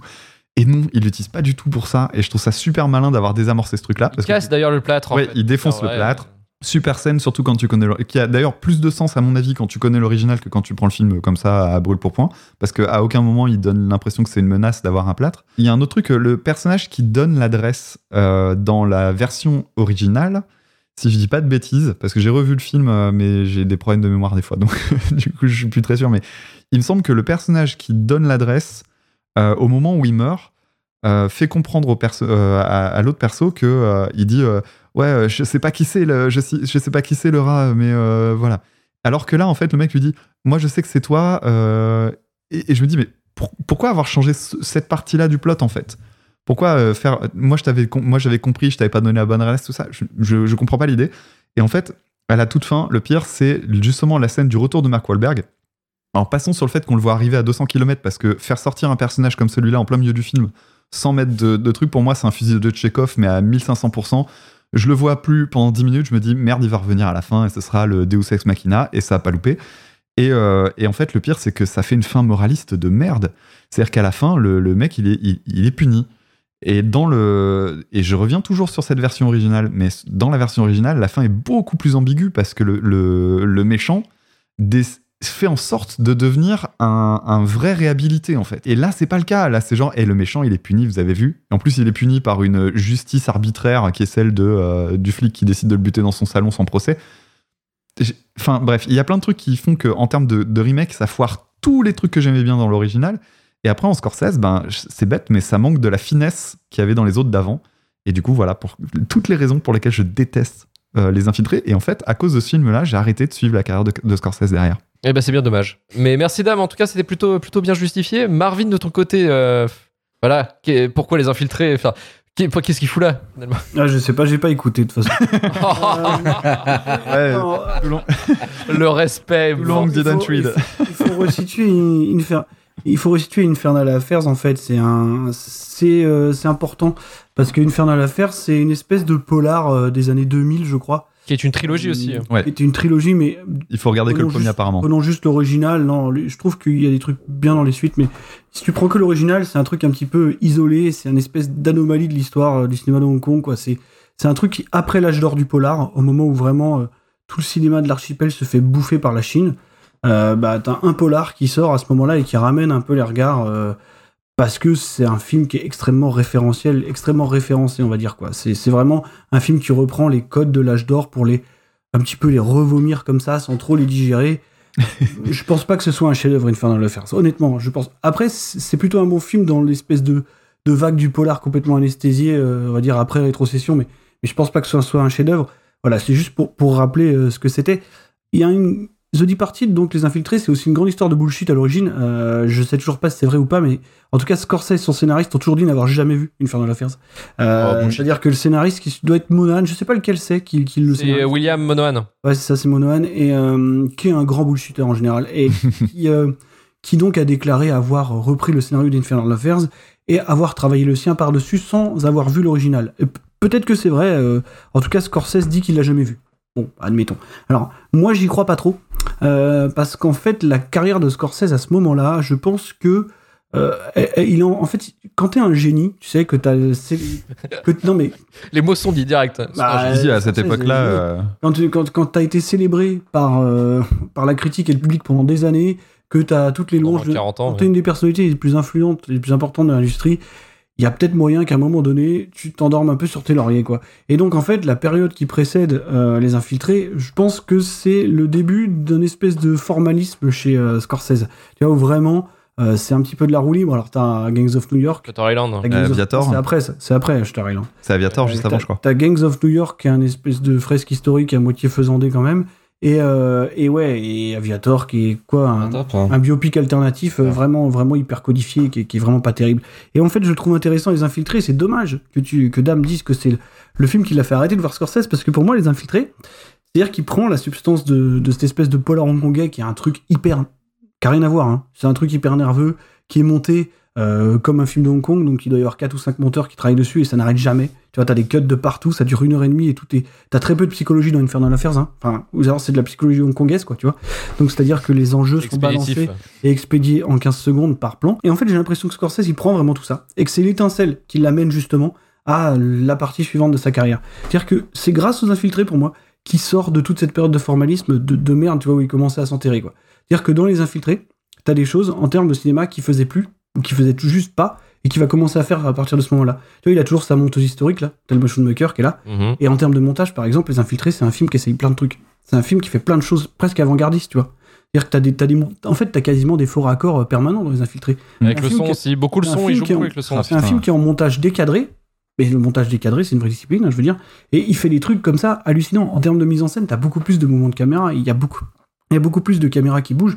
Il lâche tout dans les infiltrés. Et moi, je pense que ça, c'est vraiment. C'est pour ça que je pense qu'il bullshit un petit peu. Je pense vraiment que c'est l'influence quand même du, du, du, polar de Hong Kong qui se ressent là, quoi. Après, peut-être qu'il tartine un peu beaucoup. Le film prend une heure de plus que l'original. Mmh. Euh, Là-dessus, on est d'accord parce que je pense que euh, pour Scorsese, c'est important d'apporter un volet psychologique à, à ces histoires de gangsters, quoi, qui sont ces histoires à lui, ces histoires de vie à la base. Ces héros à lui, quoi. On parle plus de, on parle plus d'italo-américain, bien sûr, on parle de, de, de, ouais, de descendants d'immigrés irlandais, on va dire, ce qui est pas tout à fait la même chose. Et je pense qu'il maîtrise pas tous les codes, d'ailleurs, de cette mafia-là. Le seul, peut-être, reproche qu'on peut faire, enfin, le, là où pour moi la balance est un petit peu euh, faussée, c'est que je pense que Boston euh, n'a pas, la, le, on va dire, l'espèce de charisme l'espèce de bah, l'ambiance hongkongaise tu vois c'est quelque chose qui se qui, se qui se réplique pas quoi.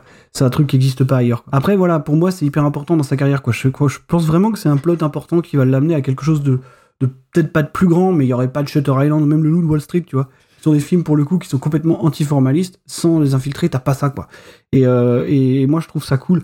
Après c'est un film extrêmement maniériste, hein, comme, euh, comme on vient de le dire. Voilà, c'est un film qui fait beaucoup de, beaucoup de choses, parfois, euh, parfois excessives, avec sa caméra, avec son montage, avec sa photo. Moi, le maniérisme, faut savoir, c'est un truc qui me dérange pas. hein. Je pense que quand quelqu'un est, conscient de son talent, il a le droit de le montrer, tu vois.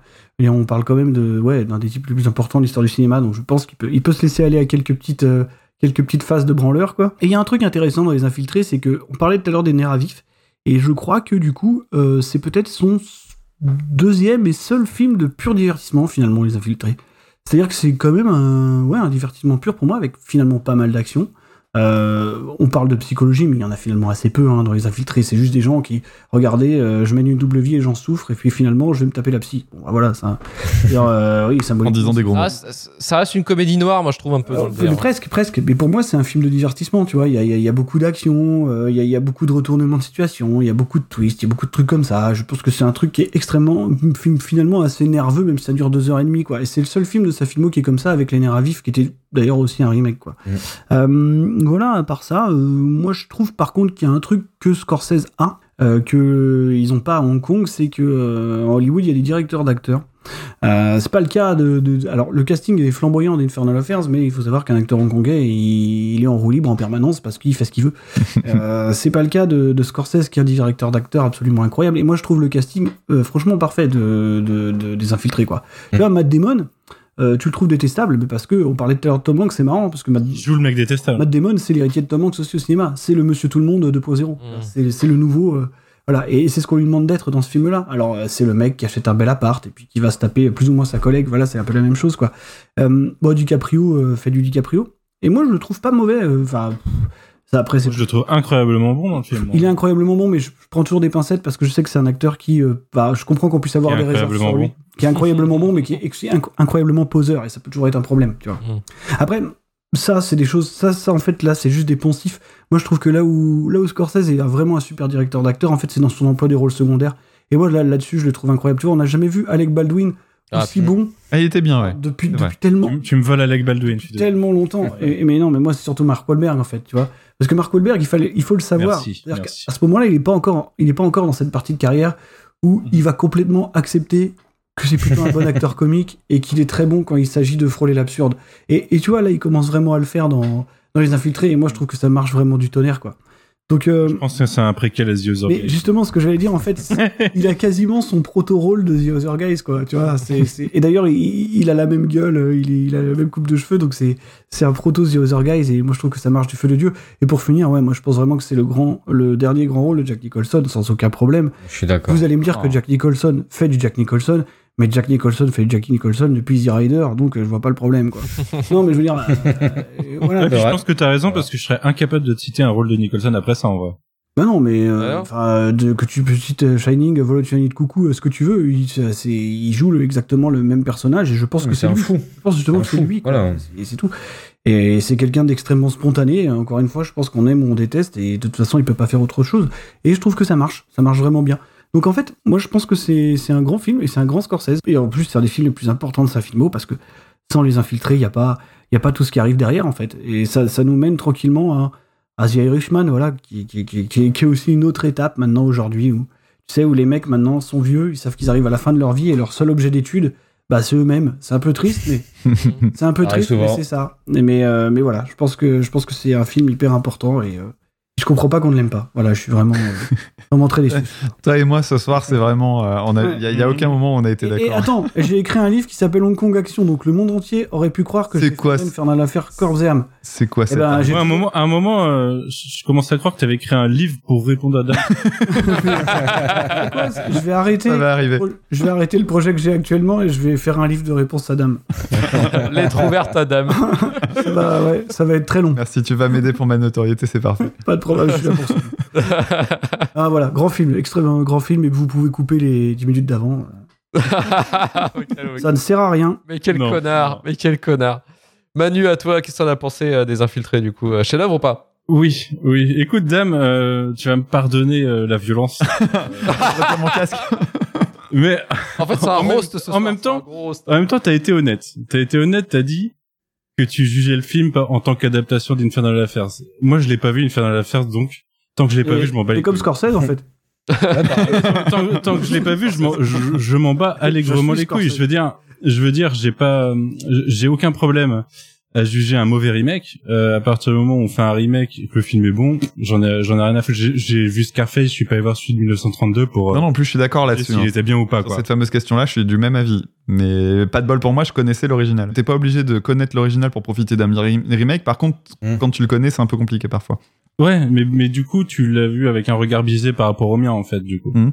on a on a vraiment pas le même, on pose même pas du tout le même regard sur le sur le film l'un l'autre.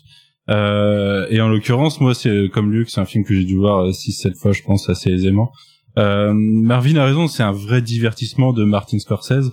Euh, C'est- assez rare comme truc en fait. Hein. Ouais, voilà, mais c'est un plateau de plein de bons acteurs dans des situations cool qui vont faire, qui vont, enfin, qui vont être moteurs d'action. Et, euh, et je, je le trouve hyper efficace pour un film de 2h30. Moi, je m'ennuie pas une seule seconde en matant ce film, euh, en l'ayant, en l'ayant vu six fois du coup. Et euh, ouais, moi, en fait, le premier truc que je vois, c'est les acteurs. En plus, t'es d'autant pas plus aidé sur cette critique que euh, il y a deux semaines, on a parlé d'un autre film avec Martin Sheen. je criais mon amour pour Martin Sheen et mon désarroi face à sa présence dans Spawn et son rôle. Et aujourd'hui, on a un bon film avec, Martin Sheen, donc euh, ça fait plaisir, content, ouais. vois.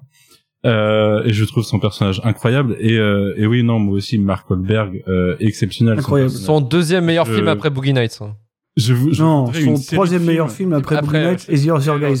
The Other Guys, Moi, je veux une série de films où il est personnage secondaire dans chacun des films. Peu importe ce qui se passe à côté, je veux qu'il soit personnage secondaire.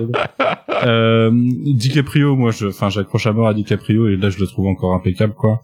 Euh, bon, forcément, hein, enfin, tout le monde dit, euh, c'est, euh, c'est le film sur lequel on récompense Scorsese alors qu'il lui mérite avant, mais au moins, ils ont fini par le récompenser et, euh, et c'est le principal. Euh, franchement, euh, vous avez dit pas mal de choses, mais du coup, euh, moi, je trouve que c'est un, un pur film, loin d'être son, son moins bon en fait, parce que comme disait Marvin, euh, je pense qu'Aviator, je l'aime moins, Hugo Cabret, je l'aime moins largement. euh, euh, je, je, je trouve qu'on est plutôt dans la bonne moyenne de Scorsese, quoi. Et, euh, et vraiment, ce, enfin moi, c'est le casting, c'est un casting qui est de Scorsese qui est un peu plus proche de mon époque par rapport à ces films des années 80-90. Euh, c'était les castings de papa. Euh, c'est des acteurs que j'adore, mais moi voir, euh, bah, enfin si, t'as toujours Jack Nicholson, c'était mon Batman quoi à l'époque aussi. Mais euh, voir Mark Wahlberg, voir Alec Baldwin, qui est quand même un acteur d'avant, mais que qui a, un peu traversé le l'époque avec des séries télé ou des trucs comme ça à côté, donc j'ai un peu plus découvert comme ça en l'occurrence. J'en oublie plein, mais même James Bechdel, je, je l'aime bien dans le film. Clairement. Un rôle hyper secondaire. Euh, je le kiffe, tu vois. Et à la fin, euh, à la fin, quand il se révèle, euh, tu sais en plus qu'il va mourir trois secondes après. Mais, euh, mais j'adore. Et, moi, je le retiens surtout pour ça, pour une bonne histoire qui m'emporte, qui me divertit, qui est largement pas la meilleure de Scorsese, mais qui est tellement bien emballée, tellement bien posée sur l'étal comme ça. Il me donne envie à chaque fois que je vois. Eh, écoute, euh, merci Manu ton, ton partage euh, d'émotions sur ce film. Karim, pour finir, est-ce que tu as quelques mots à dire sur, sur les infiltrés? Ah, bah, pas grand chose à rajouter parce que vraiment, euh, du côté positif, tout a été dit. Pareil, moi, c'est un film que, que je trouve très très bon. J'ai Là encore sur la, le revisionnage aujourd'hui, euh, des choses qui m'ont encore arrêté. euh. En fait, ça a été particulier pour moi parce que vraiment, donc, quand on a décidé de faire cette cheatlist, je comprenais vraiment pas pourquoi euh, les infiltrer. Et quand j'ai fini de regarder le film, euh, je suis allé sur internet pour comprendre pourquoi on- il y a des gens qui aimaient pas ce film-là. Et c'est vrai que majoritairement, j'ai vu que le film avait divisé parce que euh, il y a beaucoup de films, et je comprends enfin, beaucoup de gens qui ont fait comme toi, Dame, qui l'ont pris comme un remake. Et en tant que remake, non, ça passe pas. Alors là, moi, je suis comme Manu, j'ai pas vu Infernal Affairs, donc euh, j'ai pas de point de comparaison à faire. Et doute pas qu'il soit bien en plus. Hein. Ah ouais, clairement pas. Ah, mais c'est très, très bien, hein. Le truc m'a apporté en fait euh, vraiment le, la prise de conscience en fait de cette dualité parmi les, les gens qui ont vu le film, bah, c'est qu'en fait Scorsese il a quand même fait un taf super costaud pour américaniser son film et ça marche.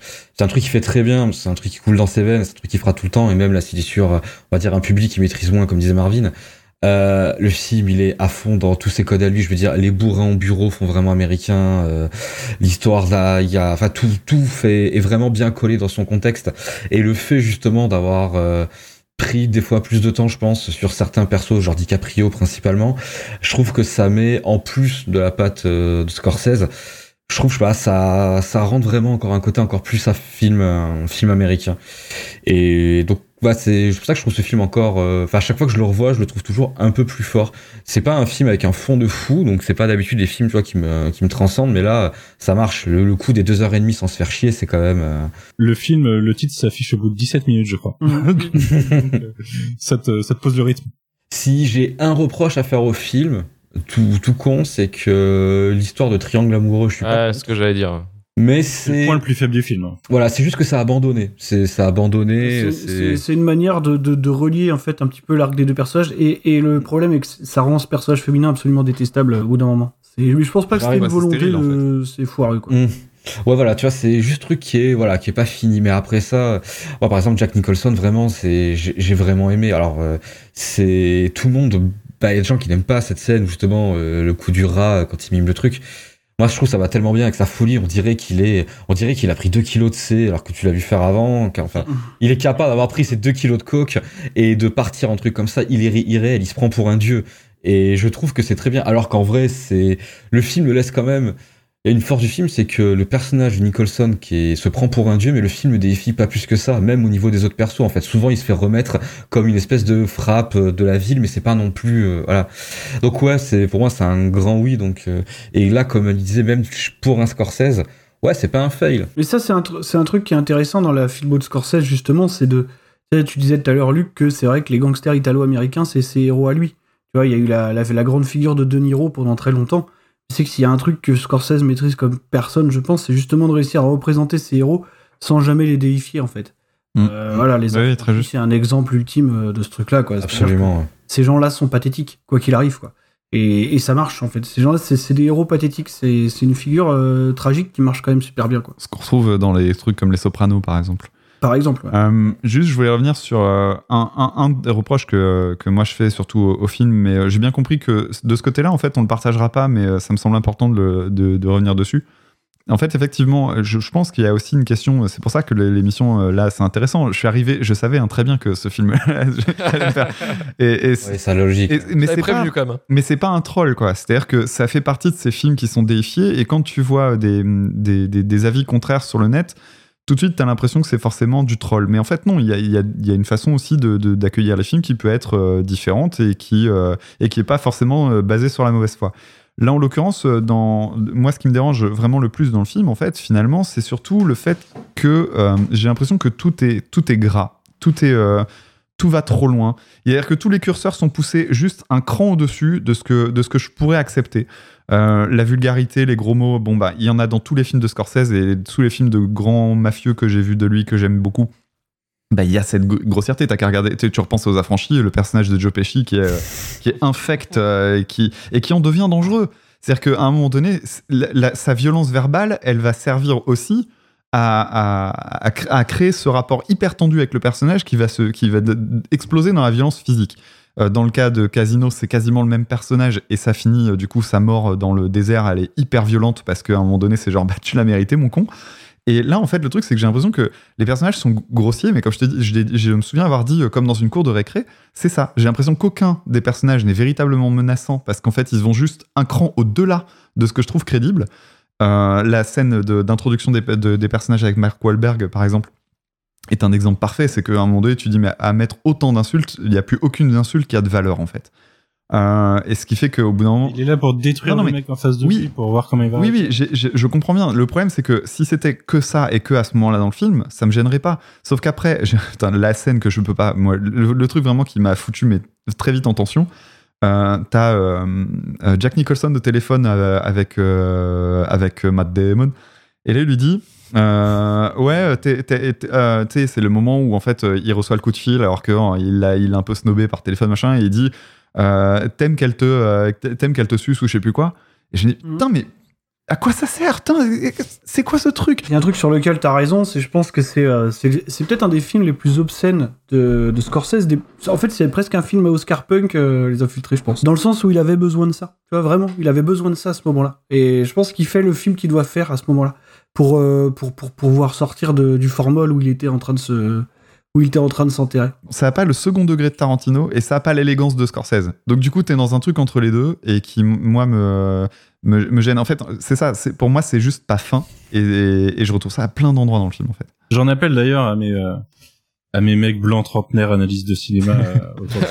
On est là, on est là. Euh, On est là, mon gars. Et Est-ce que, euh, est-ce qu'il y a le discours après c'est un discours assez euh, assez récurrent des films de mafieux, mais le discours de de DiCaprio à, à Nicholson sur euh, t'es quand même conscient que tu t'es le chef, mais tu vas te faire buter par un de tes mecs un jour, c'est inévitable quoi. Est-ce que est-ce qu'il y a une tentative d'analyse de euh, de je vais me faire remplacer par la nouvelle génération ou est-ce que c'est juste euh, discours de mafieux euh, basique Comment ça, tu veux dire, je vais me faire remplacer par la nouvelle génération? De- auprès de Scorsese Euh, lui-même, hein. un espèce quoi de, de discours méta. Exactement. Est-ce que c'est est-ce que vous le voyez comme ça ou est-ce que je Non, l'avais pas je percuté le vois comme pas spécialement comme ça, puisque c'est un arc classique du film de gangster, je pense vraiment.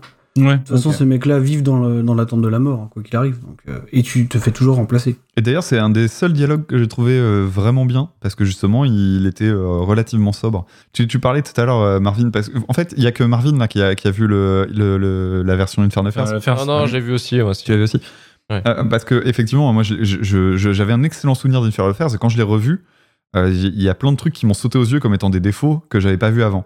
Par contre, il y a une qualité qui est restée, c'est le côté. euh, il- il- alors, toi, tu trouveras peut-être ça trop fat, du coup, Marvin, euh, si j'ai bien compris, mais euh, c'est qu'il est hyper sobre, en fait.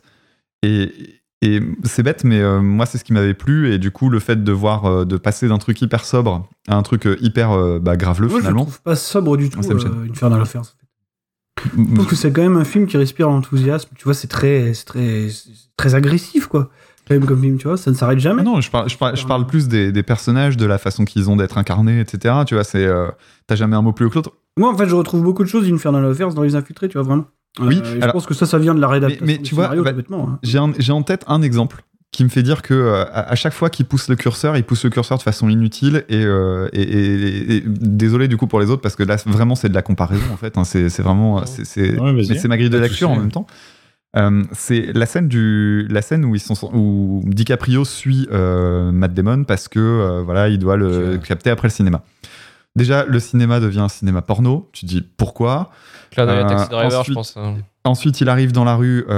il arrive dans la rue. Il y a le fameux téléphone qui sonne, mais ça, ça existait déjà dans la scène originelle. Et en fait, le truc, c'est que pourquoi est-ce que dans cette scène-là, il se sent obligé de faire en sorte que quand Matt Damon se barre, il, il bute quelqu'un? Il tue un mec complètement par accident. C'est random. C'est jamais réutilisé à part juste pour le montrer. Ah, regardez, je suis devant la, je suis devant un ordinateur pour effacer les bandes. Et en fait, c'est pas utilisé. C'est juste fait pour faire une scène de plus. Et en fait, c'est con, mais je trouve vraiment que ça sert à rien. Et à chaque fois, je me dis, oh, putain, c'est vraiment le truc américain qui te dit, Mm. Eh, je vais rajouter un truc. Et, et- et vraiment, c'est ça que je vois, mais faut imaginer, c'est le, ce que j'ai vu à quasiment chaque scène. Et ça devient épuisant. Même sans avoir vu l'original, je suis assez d'accord sur le fait que c'est peut-être un truc en trop qui est juste là pour. Oui, alors il y, a- y des choses. Il est vraiment Il y méchant. a des choses en trop, mais moi, euh, voilà, après, comme je disais, moi j'y vois l'enthousiasme d'un type qui a. Je pense qu'il s'est vu remettre une histoire euh, qu'il a beaucoup aimé, qu'il ait vu le film ou pas, j'en sais rien. Parce que je- le scénario original d'Infernal Affairs, je pense que c'est une histoire en or, tu vois. On te file ça entre les mains, il y a vraiment. Il y a vraiment possibilité de faire des choses incroyables autour. C'est un prémisse Et ouais, de dingue. ouais. Voilà, c'est un, Ouais. c'est un truc de fou. Et je pense que du coup, bah voilà, tu te retrouves avec un type enthousiaste qui retrouve un second souffle, tu vois, qui, qui, qui était en train de s'endormir et qui, euh, qui finalement euh, réussit à redécoller comme ça, quoi. En en faisant trop, parfois, tu vois. Il y a, il y a quelque chose de, de BA, un peu, d'un peu naïf dans, dans les infiltrés. Mais moi, c'est un truc qui me touche pas mal, quoi. Donc euh, voilà, moi je le vois, je le vois vraiment comme un détonateur et je trouve ça super important dans sa carrière quoi. Il y a un truc qui m'a fait rire pour en revenir au côté grossier éventuellement du film. J'ai beaucoup ri, ri en le revoyant hier, euh, en repensant à l'affaire Matt Damon il y a une semaine de lui qui disait que à cause de sa fille, il utilisait plus. Alors personne l'a dit, mais tout le monde sait ce que c'était. Il utilisait plus le mot fagot. Mhm. Et du coup, quand tu revois le film derrière ça, tu Ouais, ça Euh, n'arrête pas. Les premiers plans, les premiers plans, c'est que ça. Mais c'est marrant cette histoire de, de remake, euh, tu sais, un peu obscénisant, euh, remake, euh, tu sais, qui va plus loin que tout le monde, parce qu'on parlait tout à l'heure de Scarface, mais, mais je pense que c'était les mêmes débats. Parce que Scarface, c'est un film qui a été jugé trop vulgaire. Oui. Je crois même qu'il a encore le record de, de fuck utilisé dans un film. C'est possible. ouais. Euh, le record ultime, mais c'est pareil, quoi. C'était prendre une matière, euh, une matière un peu noble, tu vois, euh, pour en faire un truc complètement, complètement obscène et complètement, complètement dépravé, quoi. Alors, on n'atteint pas le même niveau de débauche hein, dans, dans les infiltrés. D'ailleurs, je pense que vraiment, là où, où il va pousser le curseur encore plus loin, c'est sur le Loup de Wall Street. Wall Street. Euh, Mm. Au point où le public va pas le comprendre et une partie de la critique va le prendre comme une ode à la débauche, parce que il faut, faut être un peu con. Mais, Ah euh, ouais, non, mais non, complètement, tu là. vois, c'est- niveau Starship Troopers, c'est de droite, quoi. Euh, euh, il y, a vra- il y a vraiment beaucoup de gens pour qui l'ont pris au premier degré, genre c'est un, un rôle modèle. Moi, j'ai lu énormément de, de, de critiques de, de Wall Street où ils le voyaient vraiment comme une. ouais, voilà. Comme, Un peu comme Scarface, il y en a qui l'ont pris comme un modèle de vie, quoi. Comme une apologie de la débauche. quoi. Euh, Je comprends Pas. dans Scarface, Scarface. dans Scarface, je peux le comprendre. Dans Scarface, je peux comprendre l'idée qu'on puisse en faire, si tu veux. Mais dans de Wall Street, je vois pas un seul moment galvanisant, tu vois. Ça reste un film de gangster appliqué à, à un gangster moderne, quoi. C'est-à-dire un trader, quoi. Donc, euh, voilà. Est-ce que Dame, t'avais encore un mot à dire ou c'est tout pour toi? Non, non, euh, je suis, je suis content d'avoir cette conversation parce que, euh, bah. Pas moi. Non. Bah, je vais m'arrêter Oh, je là. plaisante, ça va.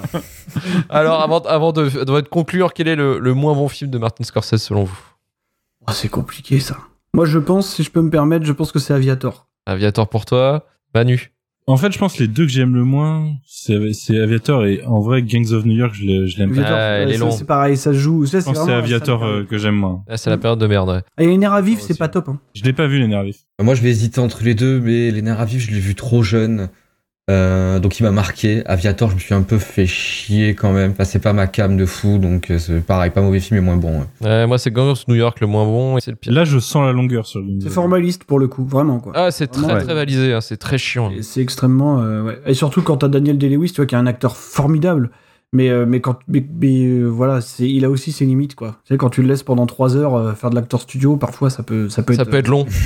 C'est très peu de réalisateurs aussi à à l'utiliser bien bien. non, non, c'est peu, c'est peu. Ouais. Je sais même pas si quelqu'un a vraiment réussi en fait. Bah si, Paul Thomas Anderson. Ouais, ça va. Mais moi, je suis pas Mm. complètement. euh, si tu vas, me, tu vas me sortir There Will Be Blood, mais je suis pas complètement. Non, Phantom euh, son Ouais, Phantom Thread, ouais. Phantom Ouais, Thread. Phantom Thread, il était très bien. Et puis c'est le dernier rôle de Daniel Day-Lewis aussi. euh, à noter. On, on verra bien ça. Le temps nous le dira.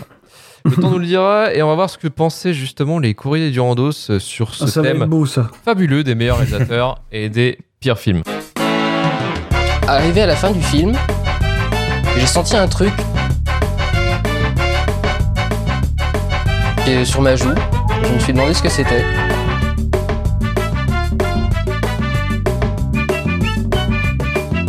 Et je me suis rendu compte que j'étais en train de pleurer d'admiration devant Lucie. Je vais te fumer. Pour le courrier du Randos, donc c'est votre moment, les auditeurs, de balancer vos meilleurs euh, punchlines ou votre meilleur argument, mais généralement c'est les meilleurs punchlines, donc euh, bon, bah, on va essayer de, de récupérer un petit peu le, le meilleur du tout. D'ailleurs, petite note, des fois sur Twitter, vous savez, j'ai les mentions et tout, et des fois ça déroule longtemps, euh, et tout comme ça. Bon, Jean Griscribe qui nous a défoncé nos traces en disant Mais c'est quoi ce bordel? The Departed euh, dans l'émission, c'est n'importe quoi. Bref. Ah, là, le, mec, le, mec, le mec, il a eu 20 likes de plus que, que notre Il a, statut. mais il a eu raison. Il a eu raison. bon, après, c'est. Après, c'est en Griscribe, hein, il est toujours. euh, Non, mais j'ai fait ça pour ton référencement, Luc. hein, Tu, devrais, me- tu devrais me remercier. Eh si eh ben merci. Je sais que lui, c'est le truc pour le triguer, c'est mal parler des infiltrés en plus. Eh ben c'est formidable. On a C'est réussi. de Michael Bay. Eh mais oui, il faut l'inviter pour les pires. Mais carrément. Mais oui, oui, bien sûr qu'on va l'inviter. Puis j'ai eu en fait dans les mentions moi, qui m'a fait rire. Alors c'est une baston, une joute. Tu sais les, les fameuses joutes. Je suis meilleur, c'est des fils que toi. Tu l'as vu Marvin C'était le truc hier soir, ça, non, non, mais j'attends. Ah ouais, c'était le truc hier soir. Tu l'as vu toi Ouais, ouais, je l'ai Euh, vu. Bah ouais, j'étais, j'étais tagué, donc du coup, je me suis tapé le truc dans mes mentions. J'ai, fait, oh, j'ai mis Too Long Oh, Didn't. Read. hein. C'est là que je mesure toute la chance que j'ai de faire un podcast sur la musique. hein. Moi, j'ai une commu euh, hyper, euh, hyper cool. T'as une commu en or toi? Bah, plutôt, ouais. Tu sais, les mecs sont quand même en train de parler d'images qui bougent sur de la pellicule et t'as l'impression qu'ils réinventent la table des lois, quoi. Bref, Et, euh, encore, bref, encore un mec qui aime bien faire le malin, mais qui aime pas, Ouais. mais qui aime, mais moins qu'on lui fasse remarquer. Mais prenez, Euh. prenez, prenez, prenez un peu de recul, les gars, quoi. Franchement, c'est c'est pas possible de faire ça, quoi. Il faut arrêter. Calmez-vous. c'est que tu vois, tu, peux- tu peux très bien avoir un avis qui soit pas euh, hyper partagé, mais à un moment donné, tu dis, mais arrêtez de défendre les trucs. Et euh, de là, si- de là à se coller 20 comme parce qu'il y a un mec qui a dit du mal de hacker, bon, ça va, écoute. euh, Regarde, moi, je- tu Ah, vois, mais là, je je peux parle encore à Dame, en vrai. Oh, regarde, je parle encore à Dame. ouais, c'est exactement ce que j'allais dire. Regarde là, ça, s'est passé entre entre vois, gens en- civilisés. Là, je n'en veux pas, officiellement. Bien sûr. Et pourtant, pourtant, là, c'était carton plein. hein. Chaque, chaque film en était, mais à Ah, Vas-y, Luc, fais ta, fais ta rubrique, fais ta rubrique, on t'a on t'a cassé ce truc là. Pas de souci. On a Serpent Solide du coup, Paycheck de John Woo, pas forcément le pire, il y a eu des trucs inintéressants à ses débuts, mais là John Woo était solidement établi partout. Et il y a aussi The Ward de Carpenter, euh, sorti en 2011, qui apparemment n'est pas le pire de ce qu'il a fait. Ça se joue entre The Ward et Darkstar. Hein. Ah oui, Darkstar c'était avec Dan O'Bannon hein, de Alien. hein. Ouais, sauf que Dan O'Bannon s'est fait euh, fumer. Fumer sa race. Bah, il, il est pas crédité, quoi. The Ultimate Rico nous dit bah, Indiana Jones c'est le crâne de cristal et Obvious, mais j'en pose 3 dans la catégorie film gênant slash pétard mouillé. Euh, 15h17 pour Paris Eastwood. Ouais, je l'ai pas vu. Le Dahlia Noir de Bat de Palma. Oh, oui, c'est vrai. Et Jad, et Jad de Friedkin. Euh, L'enfer euh, du devoir est pire, mais Jad Et au moins est d'ailleurs, drôle. Je vais faire un peu de référencement. C'était son film de. Son, son flop de Final Cut de Friedkin. Juste, juste euh, je fais une petite aparté. Il parle de d'Alien Noir de Brian De Palma, mais je, je sais pas si vous l'avez vu. ça pire. Mais je sais pas vu. si vous êtes prêts pour avoir vu Domino. Si, j'ai vu Domino. Et Horrible. nul Ah, à chier. La grosse photo de- jaune là. euh, Avec euh, l'acteur, tu sais, Nicolas Coster-Waldau de hum, Game of Thrones et l'autre, et Caris Van Houten. Et euh, c'est absolument euh, abject. Et c'était le flop de Stéphane Boulet de, de Brian De Palma dans, dans Final Cut. Tu vois, je fais, je fais du référencement partout. Euh, Magicien. Je sais plus si j'ai vu ça. J'ai pas vu Domino, mais Femme Fatale, c'est vraiment de la. Ah, Femme Fatale, c'est eh, Fatal. C'est un grand moment. pire, hein, de De Palma. Mais c'est un grand moment. Eh, il faudra peut-être faire les pires de De Palma. Il y, a- il y a moyen de faire des trucs euh, sympas là. Ouais, il y a quelques trucs, ouais. Ah, Il y a quelques trucs Sa marrants. seconde partie de carrière, il y a quelques trucs un peu, un peu indigents, ouais. Ah putain, ça va être sympa ça aussi à faire.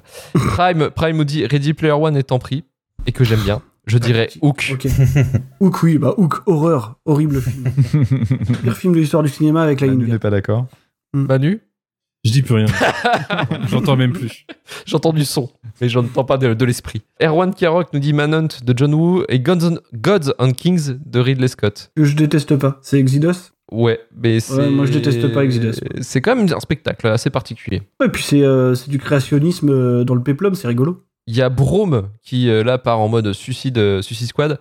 Euh, Showgirls. Quel malade il Surtout est qu'il y a, il y a une vidéo qui est sortie sur euh, YouTube là il y a Ouais, pas ouais. longtemps. euh, Ouais, de Fry 3000, euh, Ah, ouais. Le pote de, pote de Romain. là. pote de Romain. Mais euh, ouais, deux heures de Showgirls euh, de Fry 3000. Mais, euh, très intéressant. mais Broom, euh, tu déconnes. Tu déconnes grave. non, non, Showgirl, c'est vachement bien. Vous êtes juste pas prêt à le comprendre. J'en ai un autre, mais on va en parler bientôt. À la merveille. Oh putain. Vous avez pas honte. En parlant de Terrence Malick, il y a Ginny Holloway qui nous dit euh, Tree of Life. Arrête. Putain, c'est un des meilleurs films de l'histoire du cinéma, vous êtes pas bien. Ah j'ai vu plein de gens le détester. Moi j'ai jamais vu mais euh, c'est c'est- c'est- ça, ça segmente beaucoup. ouais. Moi, je suis là, vu je à suis la prêt à faire une joute de 20 commentaires avec vous pour vous dire que Tree of Life, c'est incroyable. Dame, c'est très, c'est très simple. On va savoir si tu vas aimer euh, Tree of Life. Est-ce que tu aimes les dinosaures? Euh, J'en ai rien à foutre. Oh là là là là. Tu aimes Brad Pitt? J'aime bien Brad Pitt ouais. T'aimes Brad Pitt et les dinosaures, c'est bon. Non, il en a rien à foutre. Donc, j'aime les deux. Moi je serais moi je serais moitié moitié. Je risque de m'endormir devant d'après ce que j'ai compris. est-ce que tu aimes Sean Penn? Euh, sans opinion euh, à part euh, dans euh, l'impasse. Est-ce que tu aimes Jessica Chastain? Je l'ai sans opinion. Ouais, d'accord. Ah, bah, en fait, lui, c'est vraiment rien à foutre. Ah, toi, t'es ouais, t'es- t'es dans la pas- montagne. Je suis pas sensible aux acteurs moi en fait. Est-ce que tu es sensible au vent? Ah, Est-ce que t'aimes les films de 3 heures sur le sens de la vie? Non mais je sais que c'est ça. C'est la vraie c'est question ça, en fait. hein. Non moi j'aime bien les films qui, qui me bousculent, qui me. Ah bah, ça va te Ah, bousculer. ah, bah, hein. ça, ça- Ah, ça a bousculé ton emploi du temps déjà. Et mon rythme de sommeil. euh, Peut-être, ouais. Non, mais regarde-le, c'est absolument incroyable. Ah mais c'est l'arbre, le, le fameux. Non, non, arbre ça, c'est à- The- c'est The The Fountain. Fontaine. Arbre Ah, c'est à foutre, c'est The Fountain d'Aronofsky. D'accord. Et d'ailleurs, qui a été noté aussi dans les mentions là, qui disait que. Qui est, euh, qui est-. Mais vous, en fait, euh, je peux encore faire du référencement puisque c'est Daniel Andreev qui utilise ce, ce truc dans Final Cut d'ailleurs. Il parle de l'arbre à foutre. Oui, oui, Renvoie- ça que je renvoie à tous j'ai- mes épisodes. Vous êtes. euh, C'est pas possible, hein. Faut arrêter, monsieur, monsieur Montes, faut arrêter. J'y peux hein. rien, moi, j'y peux rien. Je vous sais que vous avez un livre à vendre, mais quand Vous même. me tendez des perches, il y a des choses à faire. hein. Bon, sur Instagram, j'en ai pas beaucoup de- de- d'intéressants, mais il y a Max Pilgrim, euh, notre, euh, notre troll euh, préféré, euh, qui nous dit que pour, pour moi, c'est AI de Spielberg, euh, sûrement trop jeune à l'époque, jamais eu le courage de le revoir. Ah, AI, c'est quand même un projet un peu casse-gueule parce que à la base c'était Kubrick qui devait le faire avant qu'il qu'il meure. C'est hardcore si tu le vois trop jeune. Hmm. Ah, c'est chaud. Mais C'est dur, hein. c'est dur. Ouais, c'est pas, c'est pas vraiment troll comme réponse, tu vois, sur le coup. C'est un peu ce qu'on Donc c'est Un ouais, film hybride. hein.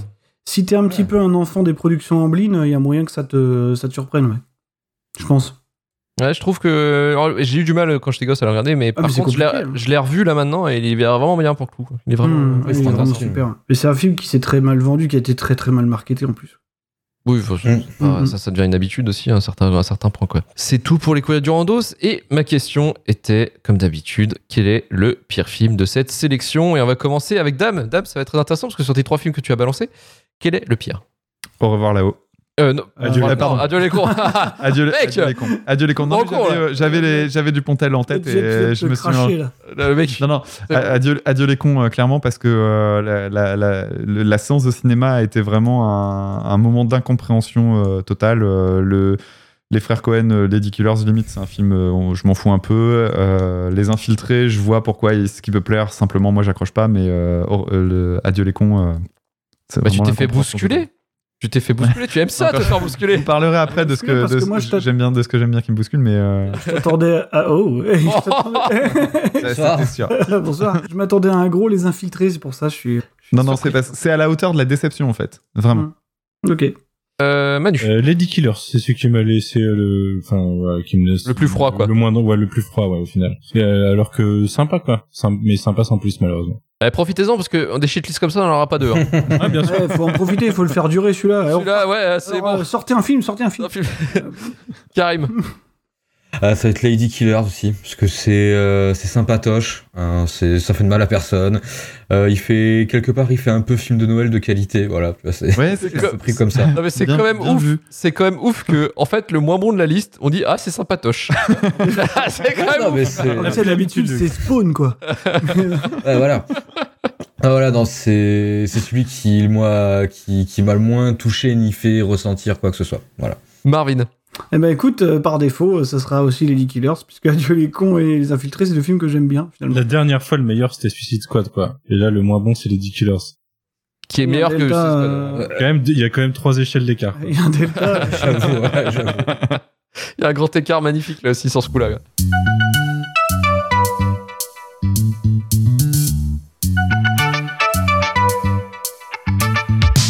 Merci à notre invité Dame euh, du podcast Écoute ça. Bah merci. Le mec il a passé de un invité, bon moment.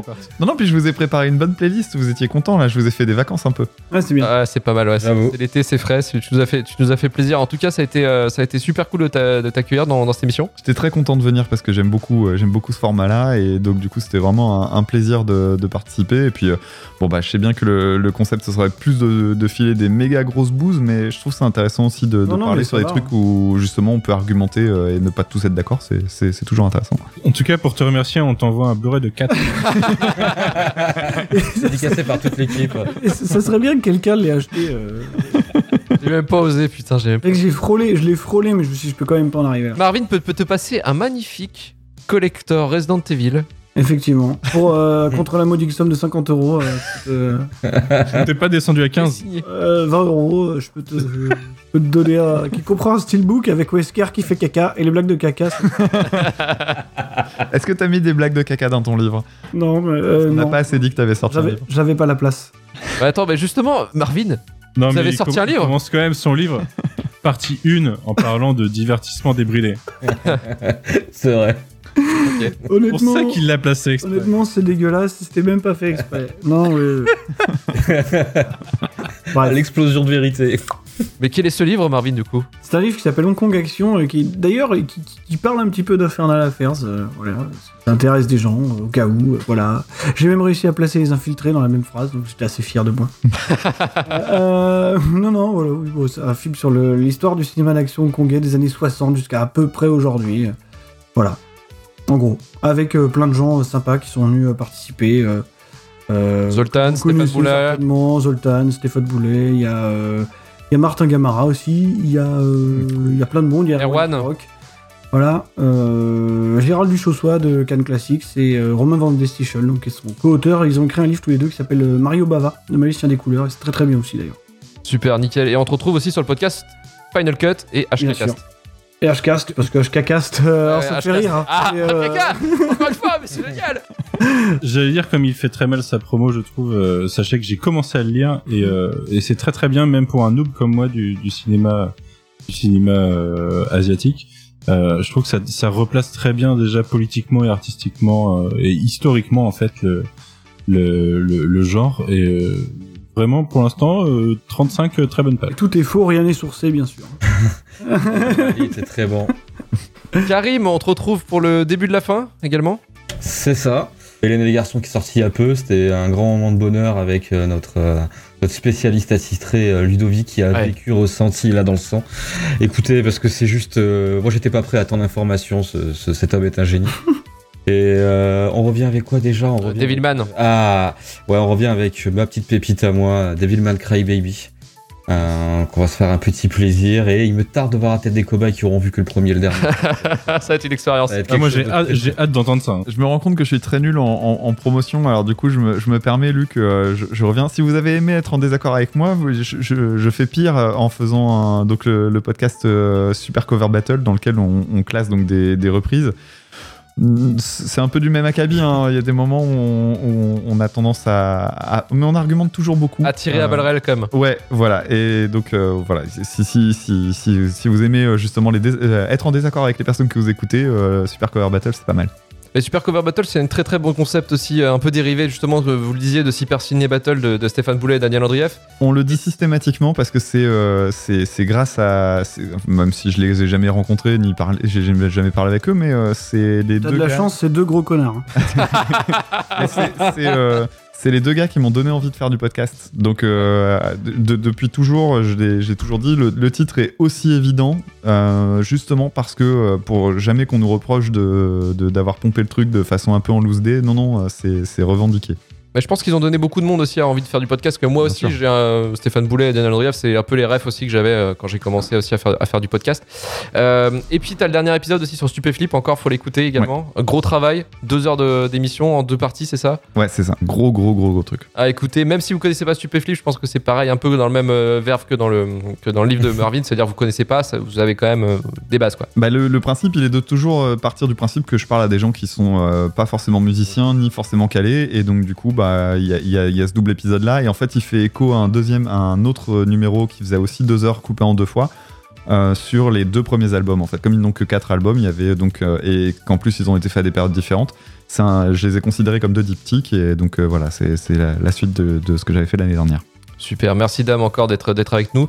Et Manu, euh, Manu Manu du podcast Le Coin Pop, qu'est-ce que tu nous prépares en ce moment? Pas mal de trucs. Il y a des sites alpha qui vont sortir là parce que euh, j'en retourne un demain tu- ou après-demain, je sais plus. Et j'ai pas sorti le dernier encore, mais je me suis pris des vacances de montage pendant, pendant une dizaine de jours.